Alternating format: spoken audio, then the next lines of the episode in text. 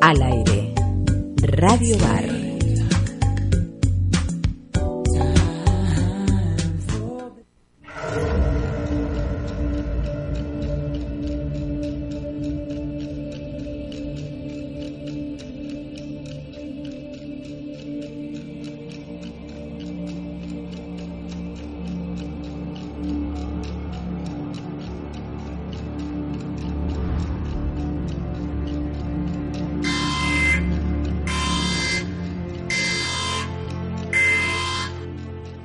Atención, esto no es un simulacro.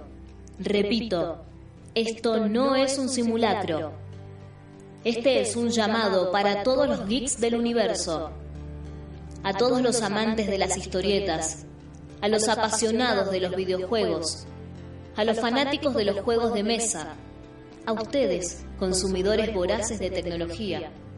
Sí, también a ustedes, entusiastas de la ciencia ficción y por supuesto a todo ávido lector de novelas fantásticas y aficionados a las series y películas de culto. Hoy y de una buena vez por todas, es hora de dejar sus diferencias de lado para rescatar del aburrimiento al humano común, darle batalla a nuestro mayor enemigo, la rutina, y expandir nuestro conocimiento hacia el infinito.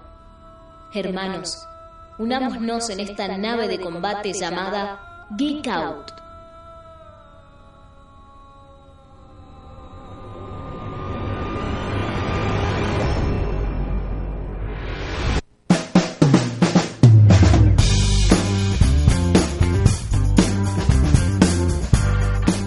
Buenas tardes, aquí estamos nuevamente con Radio Out en este, el programa número 30. Ah, qué lejos que hemos llegado. Qué lejos, la verdad. 30-ish. Ish.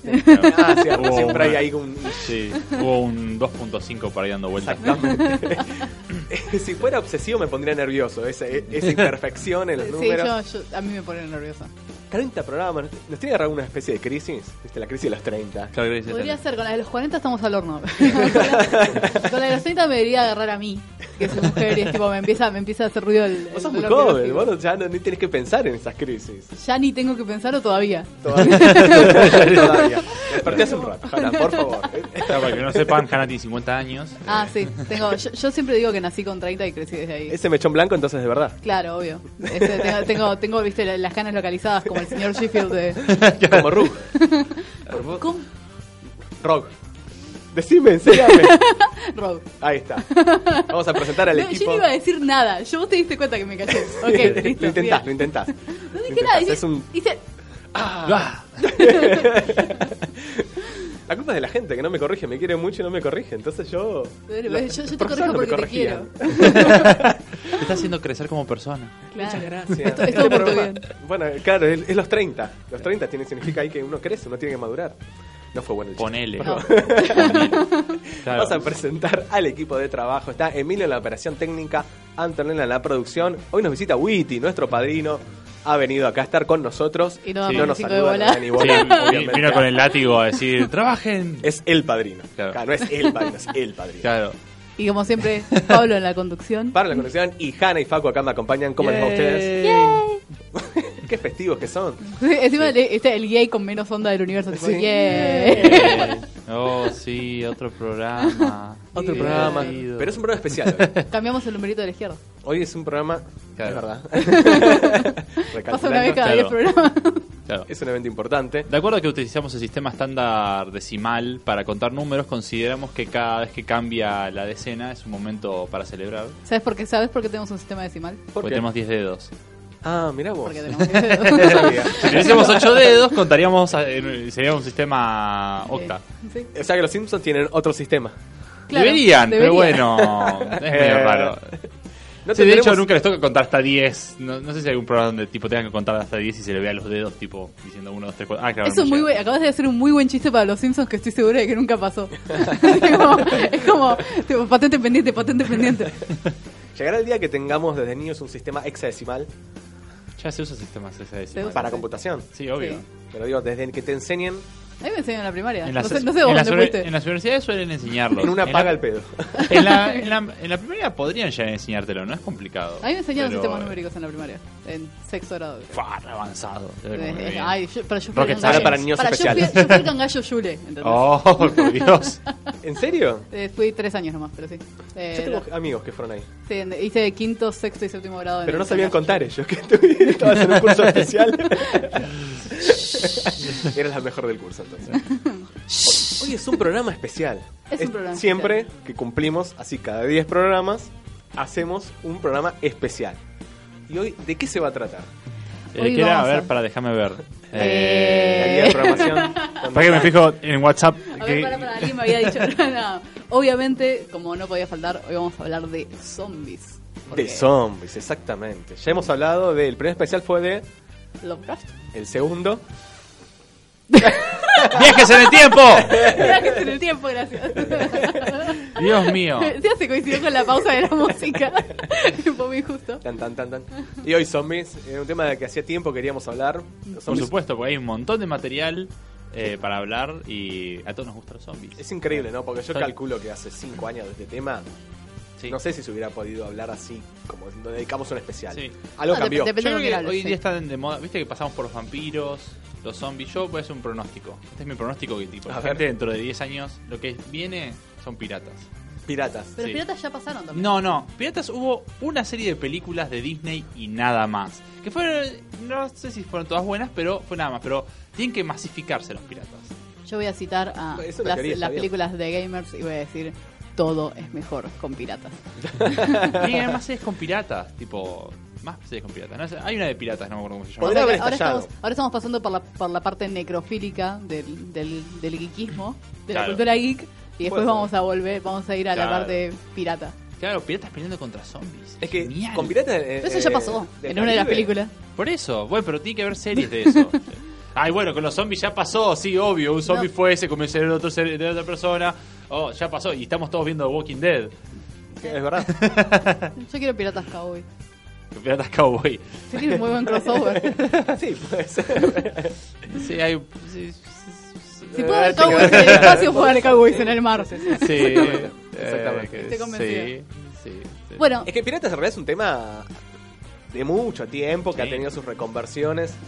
Eh, pero hoy vinimos a hablar de zombies, Pablo. Pero hay que ver si es el fandom. Claro, tiene que haber algo fantástico. Estaba pensando en eso. El, el pirata no te ofrece algo fantástico. Per se. Sí, tiene, zombie tiene un sí. montón de.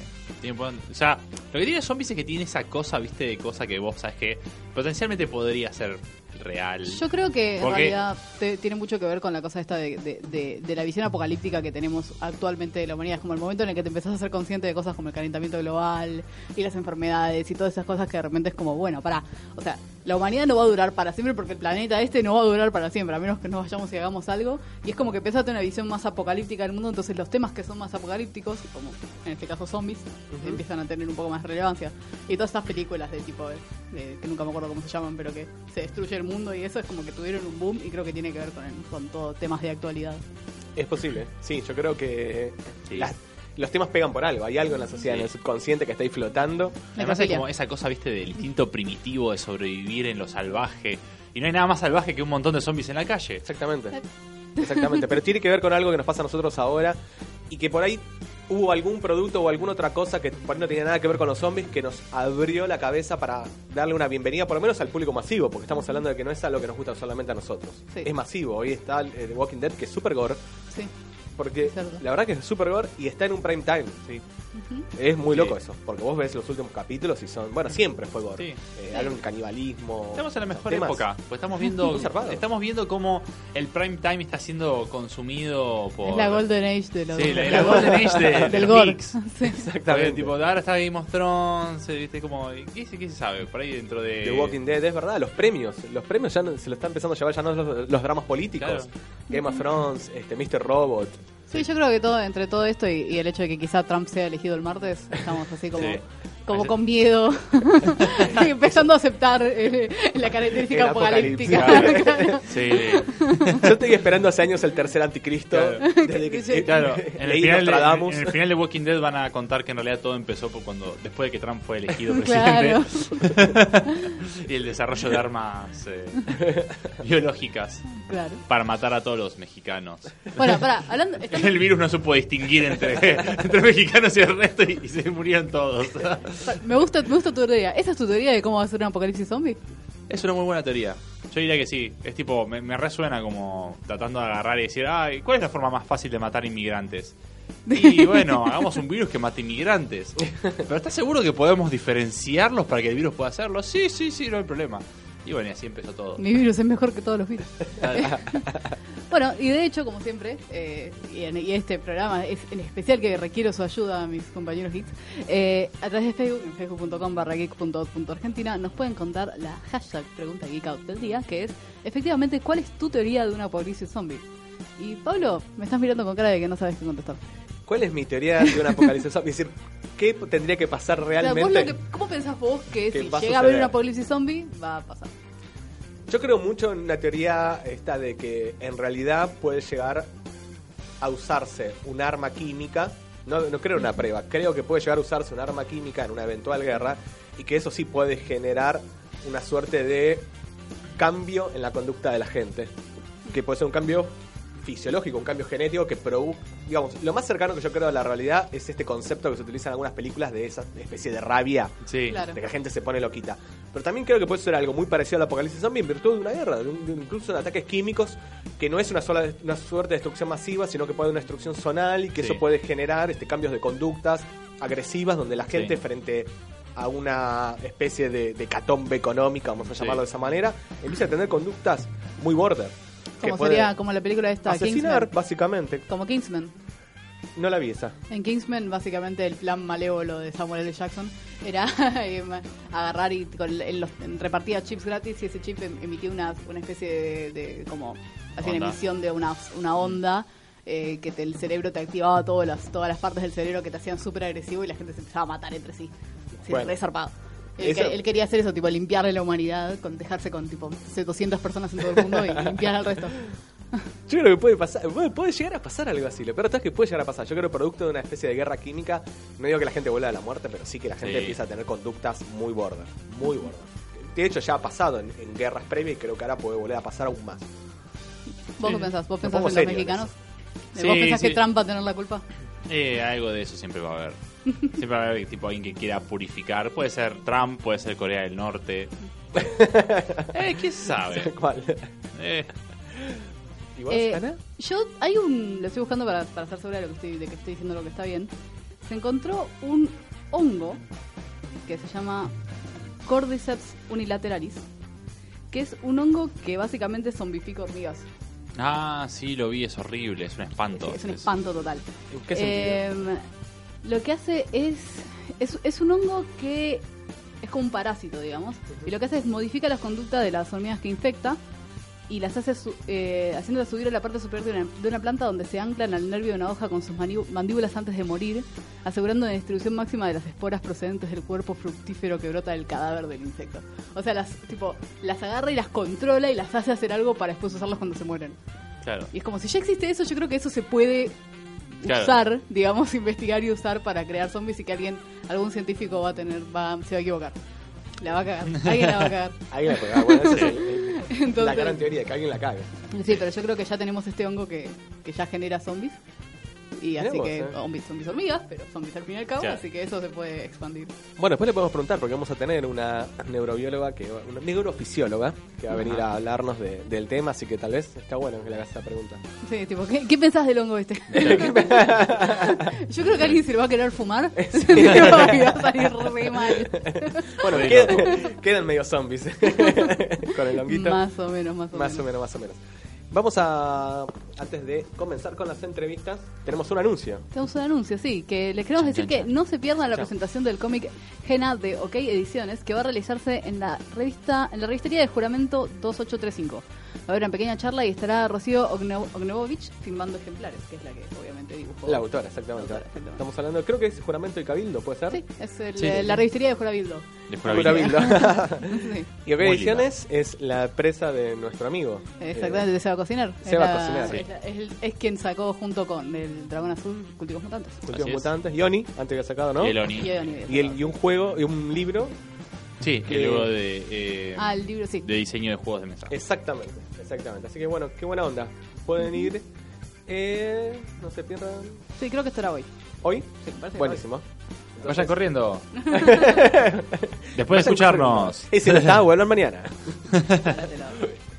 Vamos ahora a un corte y ya volvemos con más Radio Geek Out y el especial de zombies.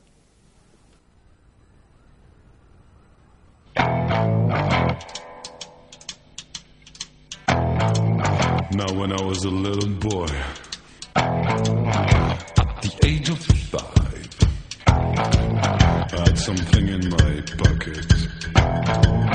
Keeps a lot of folks alive. Now I'm a man of 21. You know, baby,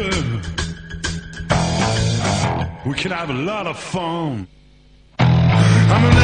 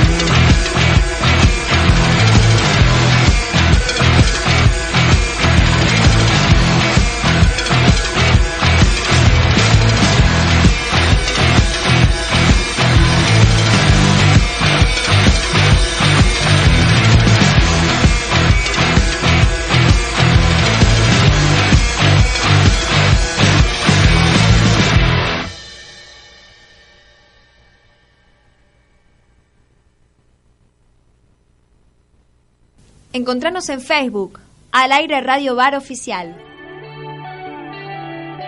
Somos el Copérnico de nuestra era. Somos los incomprendidos de siempre. Somos Geek Out.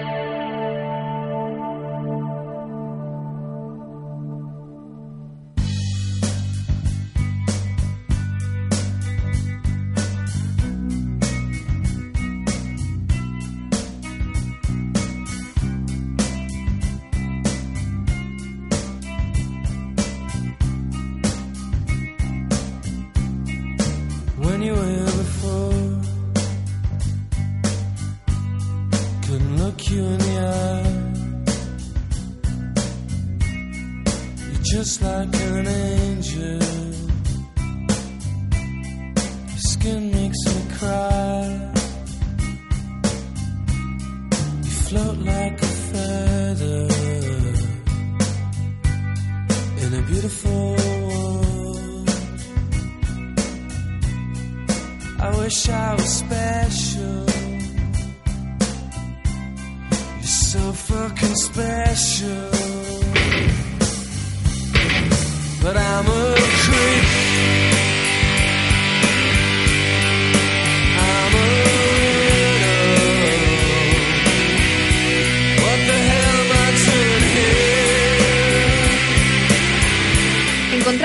Facebook, al aire Radio Bar Oficial.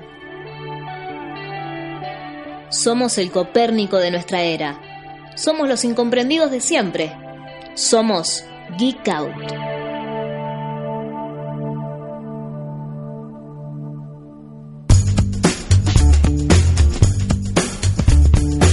Aquí estamos con el segundo bloque de Radio Geek Out. En este, hoy el especial de zombies. Así que vamos a hablar ahora en una entrevista telefónica con un especialista del tema. En realidad es un director de cine, Un amigo de la casa. un amigo de la casa, un el escritor, uno de los escritores de la revista tan popular que se llama Cine Fantástico y Bizarro. Así que con ese título saben que ya es Sí, obviamente esto es hablar. Encaja perfecto en nuestra temática de hoy. Y además ahora está en el Bars, Buenos Aires Rojo Sangre. Así es. Y es por ello que nos va a hablar un poco del cine de zombies, eh, de lo que está, se está ahora emitiendo en el Bars y bueno, de lo que él desee. Whatever he heart, he heart desires. Muy buenas tardes, Elian Aguilar, ¿cómo estás? ¿Cómo andan, chicos? ¿Cómo están? Tanto tiempo. Tanto tiempo. No puedo verte, ¿dónde estás? En el éter. Vuelve. Estoy en el éter, estoy más allá, chicos. Bueno, Elian, eh, contanos cómo va todo por ahí en el Bars. eh, A ver, el bar ya, por suerte, y, y- y no, no, no es mentira, por suerte, pues estamos totalmente agotados. Ya está terminando, queda, le queda el día de hoy y mañana, que como siempre decimos, eh, desde que el festival tiene 10 días, antes tenía solamente 6, eh, le- dejamos toda la carne para la parrilla de los fines de semana, o sea que van a ser días muy, muy movidos, tenemos incluso hoy la entrega de premios. ujú. Y, y cuando me, me comentaron de lo del especial de zombies, dije, es una gran oportunidad para contarles un poco eh, qué fue lo que pasó este año en materia de zombies, porque ustedes saben que los zombies ya están en todos lados, ¿no? Digo, Exactamente. hoy arrancamos hablando de que el zombie, el zombie hoy es mainstream, Es absolutamente. mainstream, sí, sí, antes, antes era, fue por un lado parte de, de un grupo de, de nerds que le encantaba la cosa de ay, los zombies, mirá los zombies, luego se convirtió en, en una herramienta para hacerse el snob y decir que había una crítica social a través de todas las películas de zombies. luego se convirtió en una, una estrategia de la Attention Hall para maquillarse de zombies y, y ponerse poca ropa. O sea, el zombie fue utilizado y a veces mal utilizado por un montón de grupos sociales. Lo, lo que nosotros tenemos en el bar, eh, eh, y voy a ser muy muy muy conciso, es el, el Festival Aires Rojo Sangre es el festival de cine de género más longevo de Latinoamérica, ya tiene 17 años Wow. eh, de vida, el año que viene va, va a tener la mayoría de edad. Lo que siempre intentamos es darle pantalla a, como dice el lema, las películas que no vas a ver en otro lugar. Y a pesar de que nuestro foco siempre está en, en el cine argentino y el cine Latinoamérica, abrimos pantalla de películas independientes de todos los países del mundo de género para que muestren sus trabajos. Y obviamente el cine de zombies está siempre presente. Así que lo que les voy a contar es tres películas que se dieron este año de zombies y, y contarles un poquito las diferencias, porque yo me imagino que ustedes ya deben haber discutido un poco sobre los diferentes subgéneros que hay que hay en los zombies. Todavía no, Y es como luego- que No, no, arrancaste ah, vos bueno. con todo el tema. Así que Claro, sos el puntapié Entonces aprovechemos y arranquemos y luego tres clásicos que pasamos en la historia del Bars, eh, como para que los que les guste mucho ese, ese cine lo vayan a ver. Buenísimo, dale. Este año tuvimos tres películas de zombies y- en competencia, una en competencia iberoamericana y otra en competencia internacional. Una fue Night of the Living Dead, que es una película del 2015, que es una comedia de zombies. Es Sí. muy, muy similar a Shaun of the Dead. Ajá. Eh, la historia es eh, de, de una chica que se sale de noche porque está soltera y, y desesperada y necesitada, conoce a un pibe, de repente se levantan al otro día juntos desnudos en una cama, no recuerdan qué hicieron y cuando se encuentran en ese momento tan incómodo y de querer rajarse cada uno por otro lado, abren las ventanas y descubren que afuera hay una apocalipsis zombie.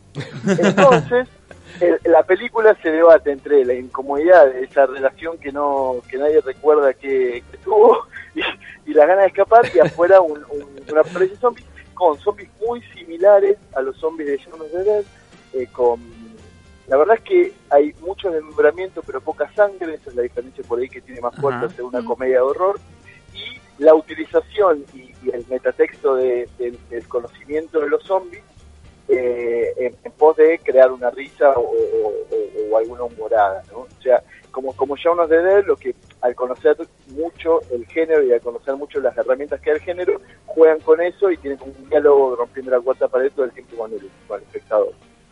Bien, bien. Mira. Después, otra que se debate entre el horror y la comedia es Pillars, que es una película yankee, la, la anterior era, era inglesa. Esta película yankee que es Pillars es una película de zombies en un puterío. Entonces. Qué lugar apropiado.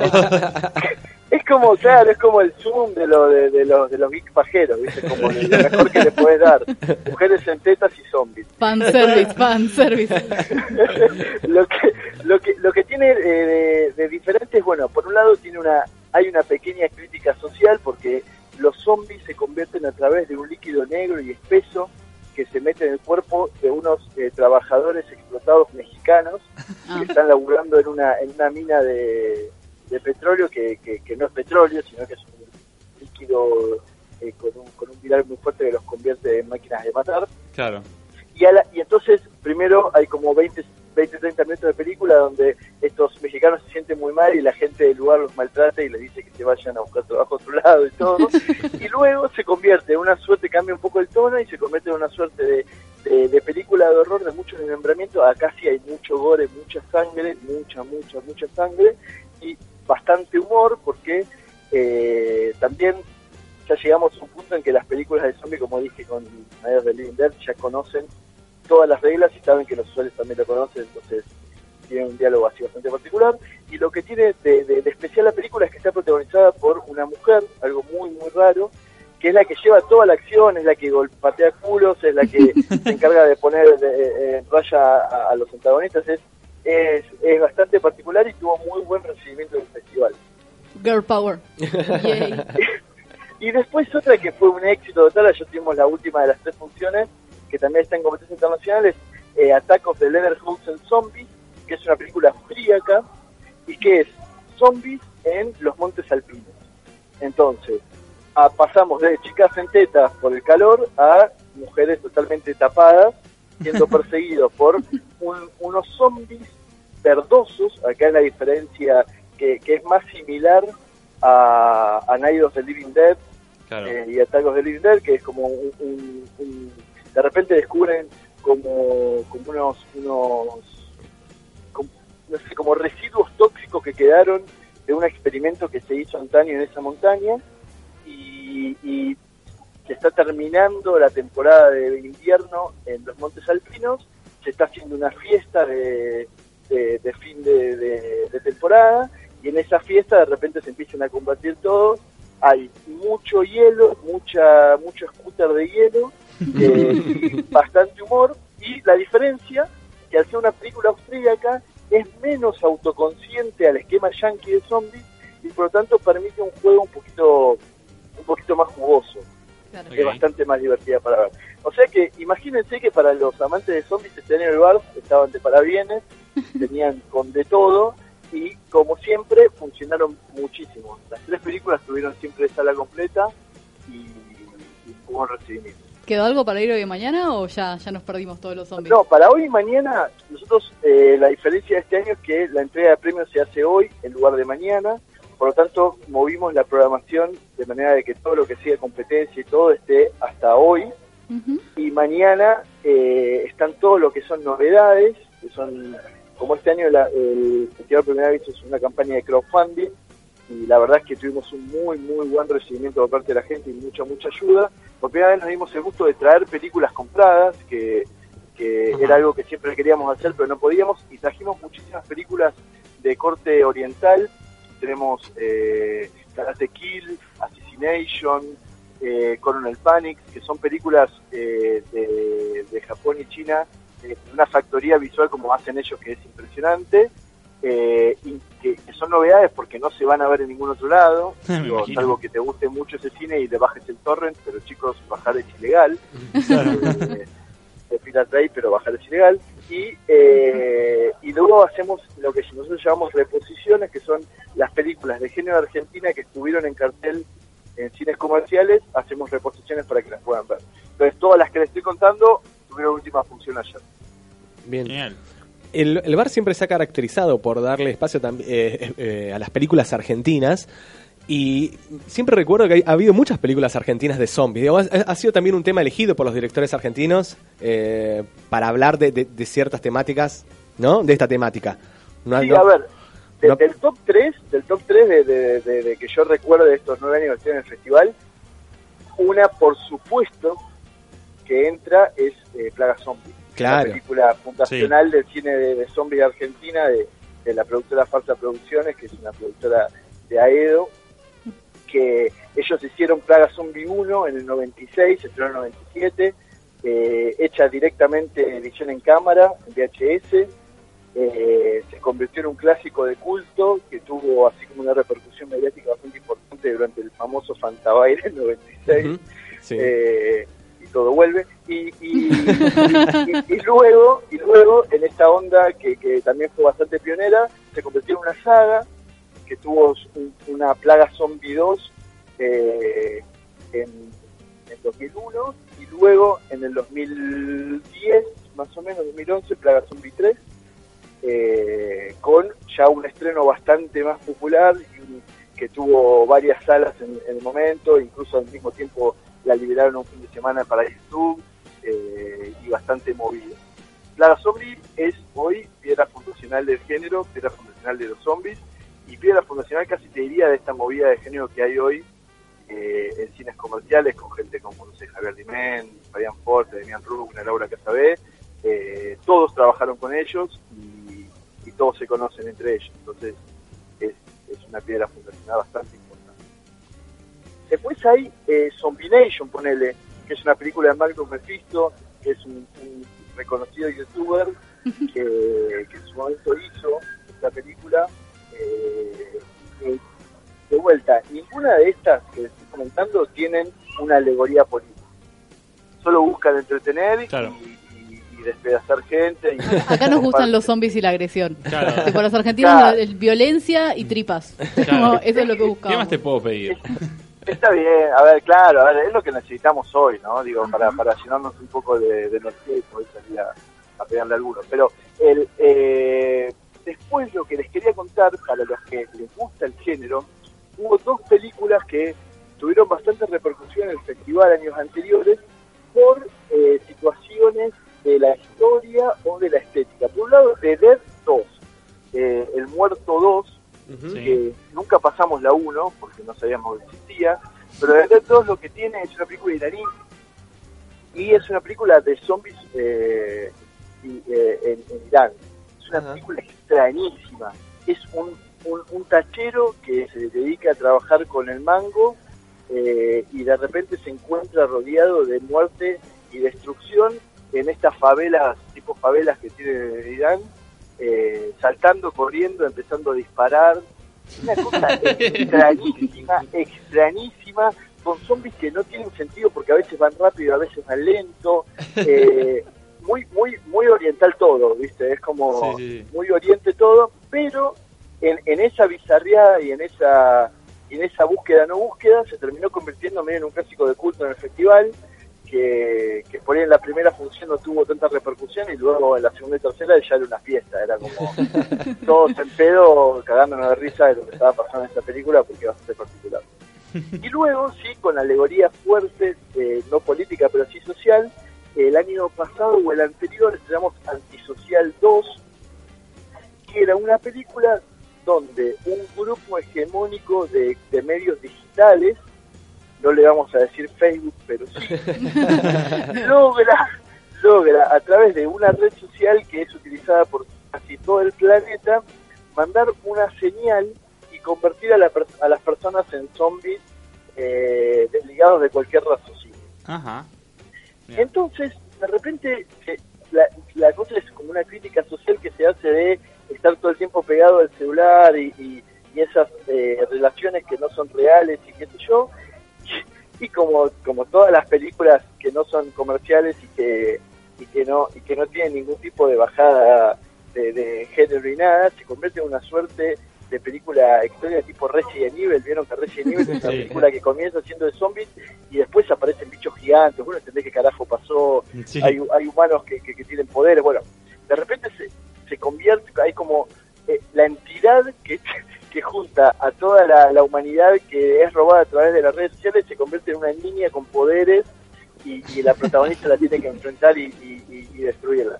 Pero, pero la base y, y la crítica que hace de las redes sociales y, y- y cómo nos saca de la sociabilidad eh, funciona muy bien con el, con el género de zombie. Bien. Bueno, eh, Muy interesante. sí, sí, sí. que sí. Sí, creo que eh, todas estas temáticas apuntan a algo que le, que le juega. Nos- hablamos un poquito al principio que se nos juega inconscientemente, eh, en el subconsciente, digamos, para que nos guste tanto esta temática apocalíptica de que algo pasa, se va todo al carajo y bueno, y hay que sobrevivir. y es algo que atrapa, atrapa. Le- Es el enfoque, o sea, más serio, más de humor, este gore, sin tanto gore, pero siempre es como que nos hay algo ahí que, no, que nos gusta. Y es un, eh, dentro de lo que es el género de terror, ul- en el último tiempo se ha convertido casi en el predilecto, Sí. me animaría a decir. Sí. Sí, de porque además gente. también él tiene como tiene una mezcla entre justamente el horror y lo bizarro, porque Sí, es muy fácil sí. reírse de eso. Entonces También. es como por un lado tenés lo apocalíptico, por otro lado tenés esto que es tan raro y tan extraño que lo que te podés reír de eso y a la vez estar hablando de algo serio y tener tu crítica social y sentirte sí, sí. y quedar como re, re, re capo delante de tus amigos diciendo porque en el- esta cultura hegemónica de- No deja de sorprenderme que haya una escena de canibalismo y uno esté en la cena comiendo como si nada. claro Eso no podía pasar hace cinco años, decía No, al nada. comenzar. Genial. Así que es muy bueno. Bueno, Elian, eh, con- ¿el VARS dónde se está haciendo?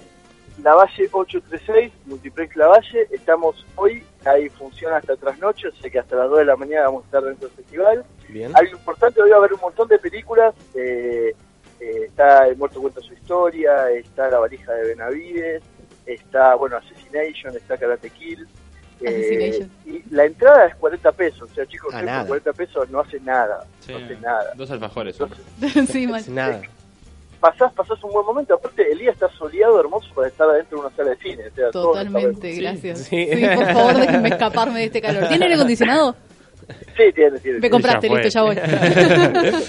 Están hoy y aparte están mañana desde las Ah, 14. mañana también hasta hasta hasta las 12 de la noche estamos ahí, sí. Bien, mañana bien. es el último día y así como siempre los esperamos a todos como para seguir dando ese nicho de batalla cultural de- del cine que no vamos a ver en Guantánamo. ¿Puede ser que vas a tener una charla eh, hoy o mañana? ¿Puede ser?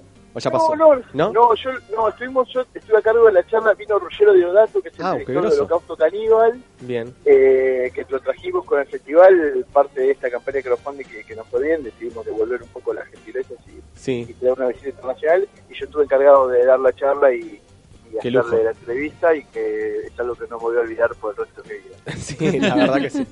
Genial. Bueno, Tengo una pregunta, León. Sí. Eh, como le estamos contando a todos nuestros seguidores en facebook.com barra geek.out.argentina, les estamos preguntando por nuestro especial de zombies, ¿cuál es su teoría de un apocalipsis zombie? Y quiero escuchar la tuya, porque con todas las películas que viste, algo Claro. tenés que tener pensado. ¿Qué hace película aparte? Sí, todas las películas que haces eso que viste. ¿Cuál sería mi? ¿Cuál tu teoría para un apocalipsis zombie? Si realmente hay un apocalipsis zombie, ¿vos cómo pensás que va a pasar? Claro, ¿por qué se daría? A, a ver, para. Ya creo que, chicos, en cualquier momento pasa. Esto es bomba nuclear. Esto es bomba nuclear. Olvídate. Sí. O sea, nos vienen a hacer creer de que están haciendo quilombo con Bayer, Monsanto y, y- y todo el tema y la salud y mentira. Está Putin ahí al lado apuntando el, dedito del botón rojo y que ve todo el carajo por un momento.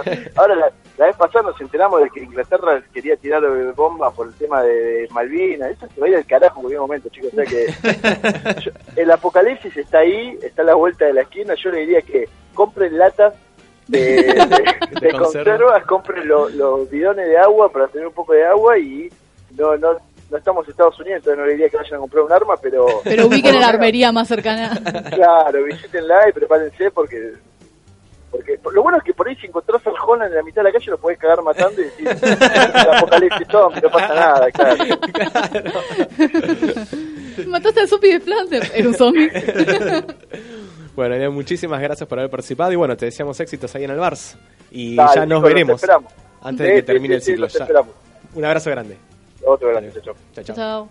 Bueno, acá estuvimos con Eliana Aguilar, que es bueno director de cine, escritor en esta, esta revista tan popular de cine fantástico y bizarro. A mí siempre me encanta cuando viene y nos bombardea con un montón de Información y nosotros como... ah, información de cine que es como ¡Ah! Mi cabeza está por explotar. Totalmente, es un Me genio. encanta. Eh, me encanta. Así que bueno, gracias. Eh, y ahora vamos a un corte. ¿No? ¿Ah, ¿Querés decir algo, Jana? Antes de que vayamos a un corte, quiero aclarar Ah, eh, cierto, que muy cometimos un pequeño error. Eh, la presentación del cómic Gera de OK Ediciones, o Era, no sé bien cómo se pronuncia, eh, va a ser en la registería de Juramento 2835 el viernes de la semana que viene. A las 18 y 30. Exactamente. 18.30, A sí. las 18.30 teníamos del teníamos confundido el día, pero va a ser las 18.30 el viernes de la semana que viene. Así que si ya salieron corriendo, perdón, vuelvan y escúchennos. pero, pero nada, asumamos que, que, que obviamente se iban a quedar escuchándonos hasta que terminemos, así que... Y si no, eh, la comiquería queda cerca acá de la radio, así que pueden venir pueden acá y venir y- pegarle a Facundo, que fue el que pegó mal dato. Obvio. Claro. Siempre es todo culpa de Yo, claramente. Bueno, vamos a un corte y ya volvemos con más Radio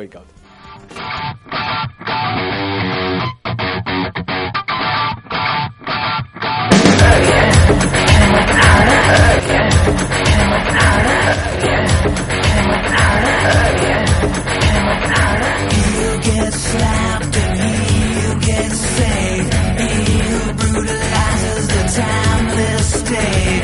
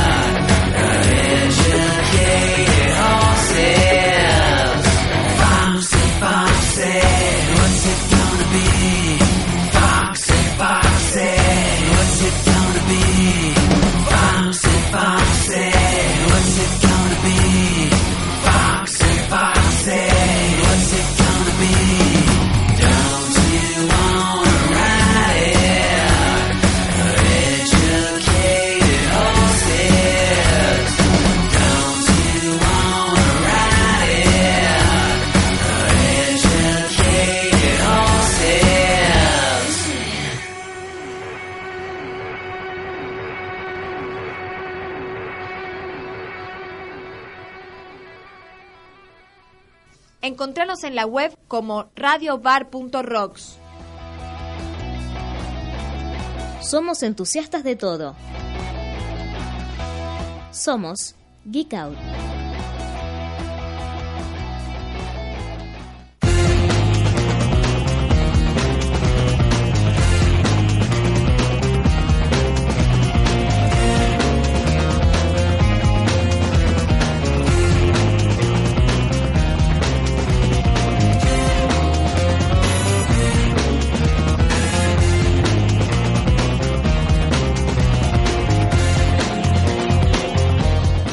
Continuamos con Radio Geek Out. En este, el tercer bloque, tuvimos antes una comunicación telefónica con Eliana Aguilar, que está en el Bars. eh, Nos estuvo contando de películas, películas de eso. Oh, Sí, el Oh. hueso de rojo sangre, que le hace honor al cine de terror, al cine fantástico, así que bueno, pueden ir a la Valle 8.30, creo que nos dijo.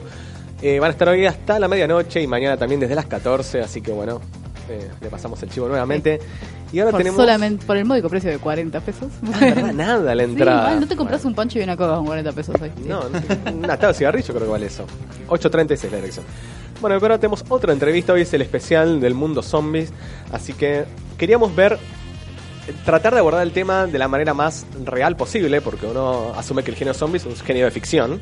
Es lo que nos gusta a nosotros, tipo, a los geeks nos gusta como esa mezcla entre realidad y fantasía, ¿viste? Como que siempre no tiene que ser pura fantasía. Exactamente. Tiene que estar eso como esa, esa cosa, ¿viste? Tipo, sí, tenés lo medieval y sí puede haber dragones, pero lo importante es que era medieval. también. Claro. Eh, ¿viste? Y los zombies tienen esa cosa de que sí, bueno, pero yo también quiero como tener esa sensación de que puede ser real en algún momento, ¿viste? Como Claro. Estoy viendo el futuro. Exactamente. o- o- y si fuera real, ¿cómo podría ser real? ¿O cuánto de realidad hay en lo que ya se hizo?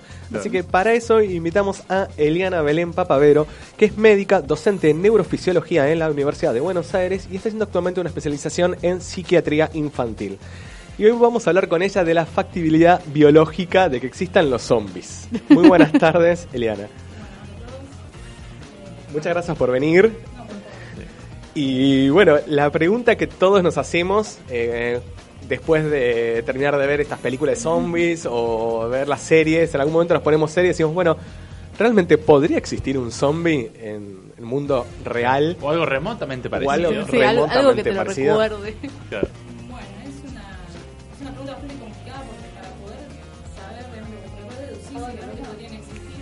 Ajá. Estamos teniendo un pequeño problemilla técnico y está apagado el micrófono de nuestra querida invitada. Así que aguarden un segundito. Ya lo vamos a resolver. Esto es radio, estamos en vivo. Podríamos contar un chiste, pero yo no sé contar chistes. Facundo. Eh, ¿Cuál es la novedad técnica de la semana? Bueno, estamos, a- estamos lidiando acá con el micrófono. Ahí está, ya está encendido. Hola, hola. Yo, yo la escucho acá por estar en el estudio, hay que ver si se escucha al aire. Sí, ahí está. Y comparto con Facundo acá. Vení cerquita, Facu. Sí, por supuesto. Puedes sentarte en la falda. Somos todos amigos, Está somos un todos poquito amigos. incómodo. Ahí está. Bueno, entonces, volviendo, re- eh, recalculando, te preguntábamos eh, cuál es la factibilidad en el mundo actual, en el mundo real, de que existan los zombies. Bueno, ahora sí, eh, para poder plantear ese, esa hipótesis o para poder deducir si realmente pueden existir, hay que tener en cuenta primero a qué vamos a llamar zombies. ¿no? Porque a nivel, digamos, a nivel de historia y a nivel de todo lo que es la, la- la ficción, siempre tenemos distintas formas de zombies. Y vamos a tener los que vienen, los, los famosos muertos vivos, los muertos que reviven por algún motivo, que ahí podemos indagar, bueno, en detalle, no sé, el Resident Evil con un virus, eh, Walking Dead también, supuesto virus que no queda muy claro cómo se transmite. Pasa un poco eso, ¿no? En la, mi- en la mitología zombie que nunca queda del todo sí, claro. no, siempre es una, una No nube aclares, que, no, mágica. no aclares que oscurece. Exactamente. Hay un margen de duda. Eh, bueno, si vamos a tomar esa hipótesis del muerto viviente, tendríamos que entonces plantearnos, bueno, de qué manera esas células que eventualmente se murieron vuelven a revivir y pueden nuevamente tener un funcionamiento casi normal. Eh, así, a priori, sin ninguna circunstancia, sin ningún virus, sin nada, digamos, que, que lo genere. Y a la vez podríamos entonces decir, bueno, ¿realmente ese cuerpo se murió o en realidad lo que sucedió es que, que entró en un estado de quiescencia o de pausa, donde la célula queda ahí como si estuviera hibernando, pero no, no, no está activa, digamos, Claro. con lo cual no, no se desgasta y no, no se envejece.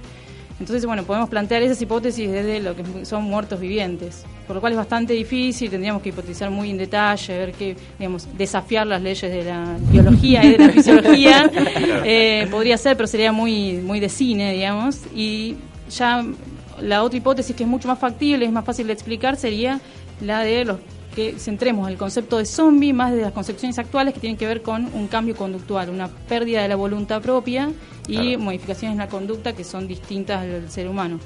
Con lo cual también se hace difícil porque entonces vamos a, va- vamos a decir, bueno, siempre lo representa como gente muerta que revive y entonces, no, digamos, las dos teorías se contraponen, entonces tendríamos, dos, tendríamos que definir dos tipos de zombies totalmente distintos.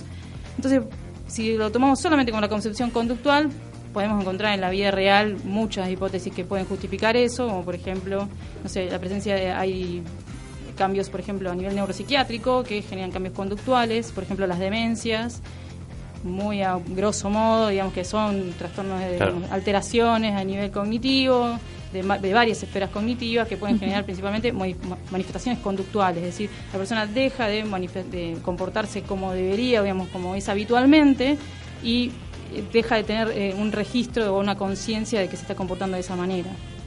Eh, después, sino también, no sé, hay otros cuadros psiquiátricos, como por ejemplo el síndrome de Cotard, que es un síndrome muy, muy específico, donde la gente empieza a sentir que sus órganos se están pudriendo por dentro. Que, Complicado. sí. O sea, es una sensación es que una tenés. sensación, es como que de golpe siente que sus Ah. órganos están todos podridos. Yo o tuve que un no sueño así una vez, horrible. Bueno, menos mal que se limitó a un sueño.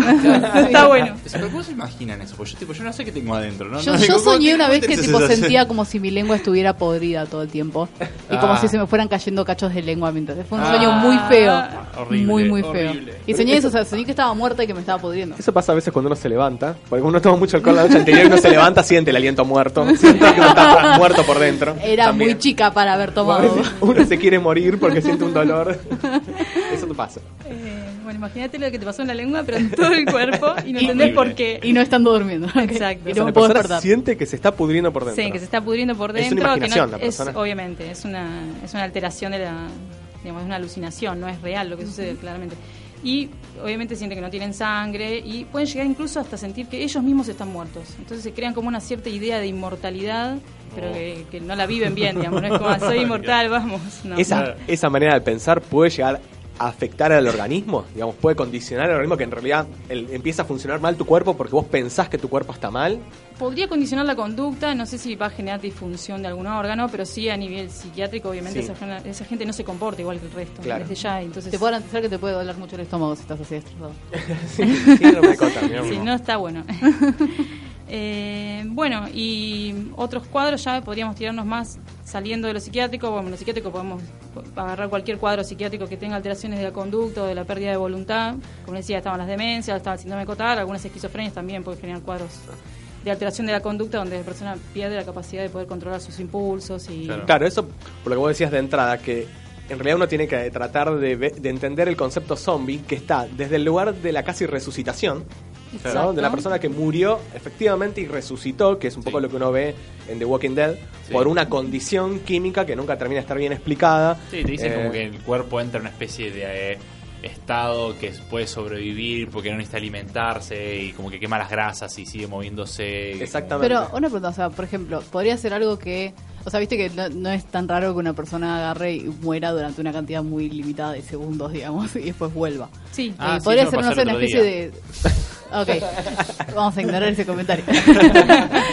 Eh, y podría ser algo como que, no sé, alguna especie de virus que se active cuando tu corazón deja de latir o algo por el estilo, algo así que después cuando volvés de repente tenés un cambio en, Con... en- hormonal o lo que sea Claro, tu eso cerebro que te lleva Ese- a... ese se llama desfibri- desfibrilador. Hay un dato muy interesante, dato de color, que hay una investigación hecha respecto a gente que se acaba de morir y le, le miden el nivel de activación génica. Y vieron que hay unos genes que se activan y pueden estar hasta eh, cuatro días activos, pese a que la persona ya está muerta. Entonces, un poco plantea el dilema de bueno, ¿para- qué se activan. Y la- Claro. una de las hipótesis es, bueno, para sostener ese cuerpo que todavía eh, que ya se murió, pero que podría seguir viviendo, si se quiere, digamos. Es como un mecanismo que es, está hecho para los órganos cuando sufren una injuria, sea un daño, por, no Sí. sé, bajo la, la- la- la irrigación que tiene, bueno, sostenerlos en vida para que no se mueran. Claro. Eso es en vida, pero en muerto vieron que sigue persistiendo esta activación génica y Claro, obviamente después decae y muere, termina de... Es como que cuerpo es un, un organismo muy complejo. Es como que es, es el tema de, bueno, sí, se muere el cerebro, eh, pero el resto del cuerpo quiere seguir activándose. porque se, ¿Por qué se tienen que morir todas las células solo porque el cerebro diga, che, qué onda, Claro. ya, me- ya está, me voy? Entonces, como, Adiós, babosos. Bueno, ese es un gran dilema de la medicina, de hasta cuándo consideras que está muerto. claro, Hay muchos Sí. protocolos para determinarlo, pero bueno. claro. Anda a decirle a un pariente que está muerto, que tiene Oh. muerte cerebral y el tipo, el tipo todavía está conectado y funciona. Claro, no sí, todo el mundo lo re- entiende. Claro, que- puede respirar o puede, sí, no sé. lo puede mantener vivo un rato largo. Claro. Eh, y, o sea, vos mencionás todo esto de los ejemplos eh, psiquiátricos, viste, demencia y todo eso, pero ahora, una, pregunta que se me viene a la mente es, ¿qué, se- qué tan fácil sería inducir esto en la gente?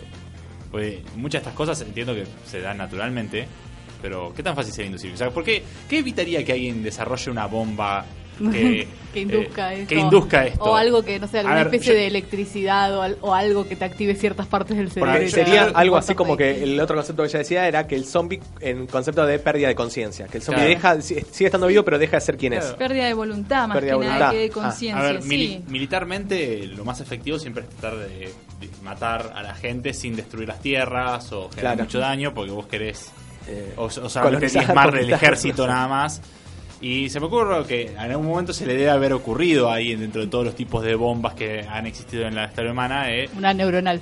claro, Claro. Sí, eh, Como para el- decirle el una famoso palabra. gas que te vuelve loco. Claro. No existe hasta ahora, que yo sepa, pero... No, hay lo más similar por ahí es en drogas, las sales de baño. Que ¿Las sales de baño? Se llama así. No, se usa- Si yo cuando voy a Pharmacity y compro sales de baño... Son las mismas. Eh, que tienen, sí, que tienen un estimulante que es muy similar al de las anfetaminas, de la cocaína, que se vio que genera alteraciones, no solo genera los efectos positivos, si se quiere, de la cocaína y de la anfetamina, sino que también puede generar eh, alteraciones, alucinaciones y alteraciones de la, de la conducta que pueden llevar a estos casos que por ahí habrán escuchado de gente ca- con canibalismo, digamos, que es- Claro. caen en, ese- caen en esos estados donde terminan a- a- atacando gente y bueno, mordiéndola, ¿no? Eso por ahí se me ocurre a priori. Ahora, virus así que se me ocurran que puedas esparcir para generar este tipo como pseudo zombies, no se me ocurre, no existen actualmente, me parece a mí. Por eso un poco también las hipótesis de los, de los zombies de, no sé, de Resident Evil o de Walking Claro. Dead es algo que, no sé en Walking Dead, pero en Resident Evil que lo inventaron, lo crearon, Sí. fue hecho a priori. Pero vos pensás que es, o sea, la pregunta es, no es, no es si existe ahora algo que, que Sí, sino podría- si, es, si podría pasar.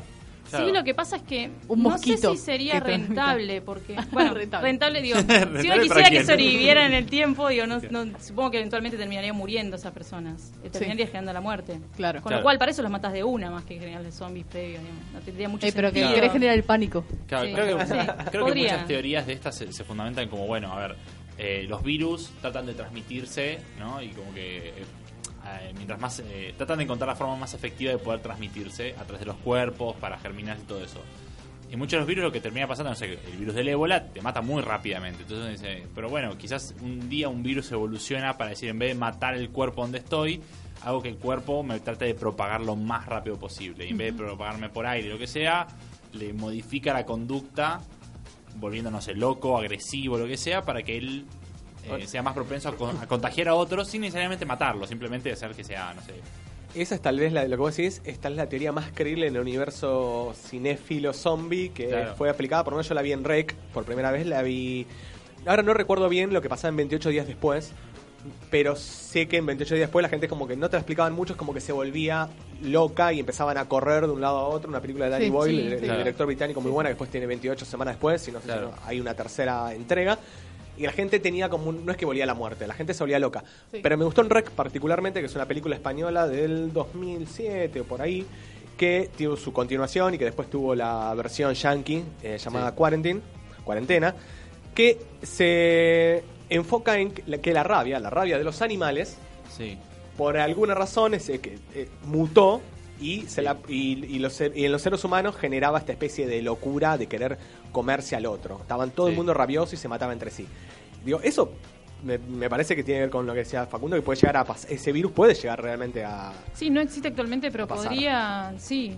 Incluso Porque no puede sería que ser un híbrido de otros claro. virus y mutar, porque los virus funcionan por genética, la genética va cambiando y pueden mutar y eventualmente fusionarse y generar cambios conductuales de esa manera. desde ya. Claro. No se descarta, no existe actualmente, pero no se descarta. Lo mismo había una hipótesis que, que había visto de un hongo, que el hongo digamos, con- se contagiaría al, al humano y el- quedaría en un estado de, podría ser de quiescencia, es decir, de no se, no se replica ni nada, queda ahí guardadito en el cuerpo y eventualmente cuando la persona se muere se activa y podría generar un zombie si eh, hay- porque hay ciertos hongos que tienen como una conducta de que pueden conectarse de un punto a otro generando como redes Ah. entonces de- la hipótesis era que bueno ese hongo podría ir al cerebro y del cerebro est- estimular la liberación de señales químicas y eléctricas como funcionan las neuronas Claro. y conectarse con el resto del cuerpo y eso hacer que el cuerpo se sostenga en el tiempo. Entonces la hipótesis, bueno, ¿cómo se alimenta? Porque el hongo necesita nutrientes, el hongo funciona medio como un parásito, necesita Claro. nutrirse del, del huésped en el que se encuentra. Entonces eh, si planteaban eso, bueno, eh, no sé, con el- eh, induciría una conducta de búsqueda de comida y después Claro. tendría, que, tendría que plantearse la hipótesis, bueno, ¿cómo absorbe esa comida si el intestino está podrido? Claro. Así, pero digamos, era bastante factible la teoría, digamos, con Claro. un hongo mágico que haga eso. que Sí, porque de hecho hace un rato yo estaba hablando de que había un hongo que, que teóricamente zombificaba hormigas. Sí. Entonces dijo como una mutación Sí. de ese mismo hongo que termina excretando. Claro, bueno, es un ejemplo de como algo que le modifica la, la psiquis. Sí. no sé qué tan común son los virus que modifican la psiquis de las personas. eh, pero Eh, no, no son tan comunes. Hay, no, No. El- el- la rabia. Claro. También el, el- el virus de la rabia genera un cambio conductual, pero después lleva a la muerte. No, es- no es tan. No lo prolonga en el tiempo. claro. En las personas es raro, pero hacer el mal de la vaca loca, por ejemplo. Pero el mal de la vaca loca, lo iba a mencionar, pero casi lo digo recién, pero no es un virus, es el Claro. tema. Es un embrión que es una proteína infecciosa, Ajá. que es, bien. un- es un componente natural, pero que se hace infeccioso porque cambia una conformación de su estructura y bueno, y eso induce que más proteínas se cambien esa conformación y termina generando muerte neuronal. Y en realidad, la primera manifestación de muerte neuronal en- a nivel cerebral van a ser cambios conductuales. Claro, puede Por eso se llama el mal de la vaca loca. En, lo- en lo- en las vacas genera eso, cuando se contagian, las vacas empiezan a ponerse violentas, eh, no, no tienen un comportamiento normal y Ya eventualmente... erráticas. Sí. O sea que básicamente es, puede llegar a pasar que tengamos alguna especie de conducta zombie, pero lo más probable es que los zombies se mueran muy rápido. Y sí, si es por causas infecciosas es muy probable. De De, como, hecho, eh, lo- que vos mencionabas de las hormigas, de, de esos hongos que invaden las hormigas, no Duran viven por mucho día, sí. tiempo. Sí, Mm, le invaden el cerebro, hacen un cambio Claro. conductual y el cambio conductual es re interesante porque lo hacen, digamos, la- las llevan a que después queden en un lugar donde ellos después puedan seguir replicándose Claro. y Claro. matan a la hormiga y Igual para mí un mundo zombie donde los zombies no necesariamente se prolongan durante mucho tiempo es, o sea, simplemente puede ser como este Tenemos cosa- dos semanas de Claro, Outbreak es, zombie. es- es una Claro. cosa de un día para otro, tipo, va, se invade, se, se propaga muy rápidamente y de repente, no sé, en una semana se diezma, no sé, el 90% de la población, porque es altamente contagioso, mueren muy rápido, pero bueno, no es necesario ver como el zombie Walking Dead, que nada, tipo, está súper podrido, sin la cintura para abajo, es y como... sigue moviéndose porque... Sigue moviéndose, tipo, ah, ¿de dónde sacó la masa muscular para hacer eso? De hecho, la hipótesis del virus un poco la los que plantean esto de los hongos, porque dicen, bueno, pero el virus te mata muy rápido. ¿Y cómo hace el virus, además del cambio conductual, si ya sos una masa podrida, digamos, que, te, que te revivió, cómo hace para sostenerte el tiempo con los movimientos de los músculos, para irrigarlos, Claro. ¿verdad? Eso, en cambio, la, la- la versión de los hongos decían, bueno, los hongos, hay un tipo de hongo que genera como conexiones en distintas partes del cuerpo, entonces sí puede estimular el cerebro eh, bien y puede además generar eh, como una suerte de irrigación, una suerte de irrigación, digamos, de, Claro. con sangre, el resto del cuerpo, no sería con sangre, pero sería con nutrientes. Entonces, como que podían explicar mucho mejor que un- la, la teoría de un virus, Claro. que el virus solamente va a ir al cerebro, te va a atacar, te va a generar cambio de voluntad y fin. claro. Bueno, la primera, las primeras teorías zombies, cuando empiezan a hacer este concepto, eh, tienen que ver con, también con algo médico, porque digamos, los si bien George Romero en el cine fue quien popularizó el tema Sí. este de los zombies, eso está dando vueltas hace unos 100 años y las primeras referencias tenían que ver con el, el vudú, Sí. con la Sí. magia vudú. Sí. Pero a su vez, eh, se decía que los eh, hechiceros podían, este, los brujos podían revivir a la gente a través de esa magia vudú. Pero detrás de eso había como una explicación que estos brujos aparentemente podían darle a la gente un- algo químico Sí. que los ponían como en un estado este, catatónico, digamos, en una época donde tampoco existían Claro. los, eh, no sé, los estudios que existen hoy en día. eh, era medirle el pulso y nada más a la persona para determinar si estaba viva o muerta. Entonces, quedaban en ese estado y luego, luego los revivían. ¿no? Cuando se les pasaba ese estado de una semana, los re- la persona se despertaba y ellos atribuían una suerte de resurrección. Incluso hubo otra, escuché, leí otra teoría, digamos, que ellos a ciertas personas también les daban, digamos, a lo químico, que los ponían como en un, estado zombificado, como que esa persona pasaba a estar de una manera donde como que perdía, eh, se les veía como con unos ojos perdidos, la persona pasaba a estar como, digamos, drogada, pero de manera permanente. Es como que le daban una dosis regular y estas personas pasaban a estar de esta manera. Después eran utilizadas incluso en- en- de manera de esclavitud.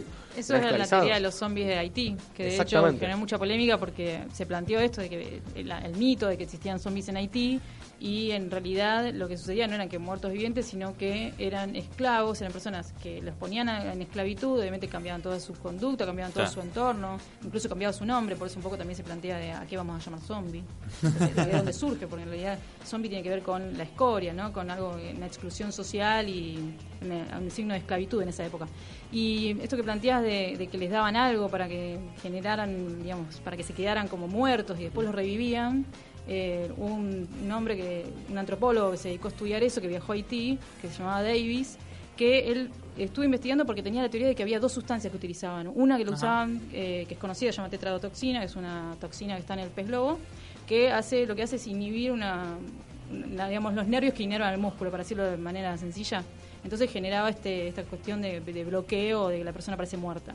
Y después de pasado un tiempo, cuando se iba al efecto, les daba otra sustancia, según la teoría de él, de que para que los despertara, los activara y los dejara en estado de zombificación, es decir, que ellos no tenían voluntad. Sí, estaban como completamente idos. Sí, el problema de esa teoría es que se la refutaron un montón y actualmente se descartó porque no pudieron comprobar bien cuáles eran, salvo la tetradotoxina, después no pudieron comprobar cuáles eran esas otras sustancias.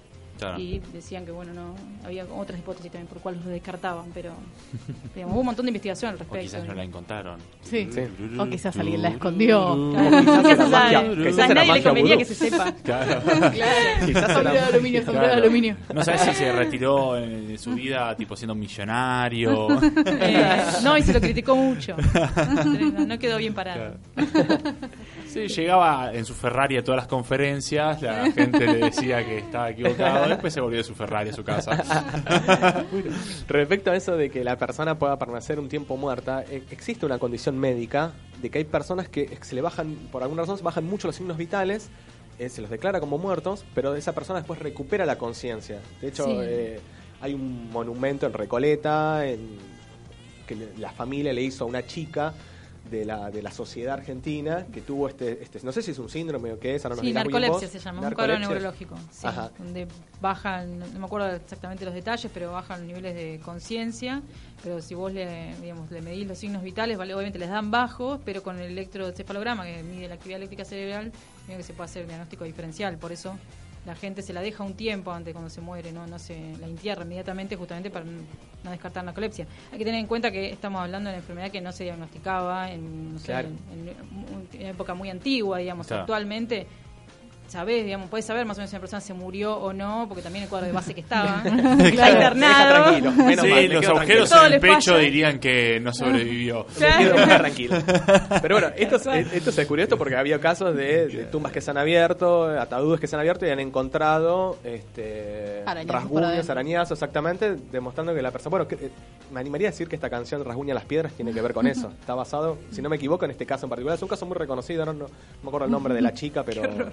Sí, una chica de la sociedad que después descubrieron que había. Despertaste en la caja ahí, todo oscuro. Ah. Eh, Bueno, yo estoy leyendo, eh, no sé si conocen Terry Pratchett, pero Sí, lo un, autor, un autor muy conocido y eh, tiene un libro que se llama Ripperman y que justamente lo que pasa es que básicamente tipo despiden a la muerte y hay como todo un tiempo de transición hasta que aparecen las nuevas muertes en los que la gente no se muere.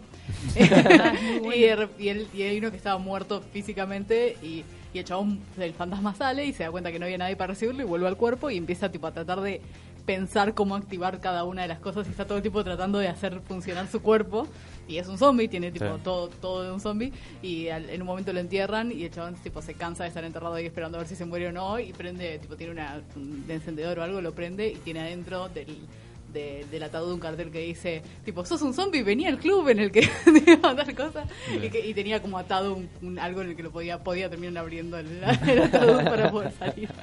Muy bueno. Bueno, ese, e- ese es un tema también que, claro, ahora no pasa, pero en su momento es una condición que ha tenido, como yo me acuerdo de, de que este caso, cuando hagan el, pa- viste, hay un recorrido de terror en Buenos Aires, Sí. el paseo que te llevan por varios lugares, bueno, pueden, van a terminar en la Recoleta y ahí les van a contar el- la anécdota de que pasó a esta chica real y que, bueno, como era la sociedad y le hicieron una estatua, este, es como medianamente conocido, de esas leyendas urbanas.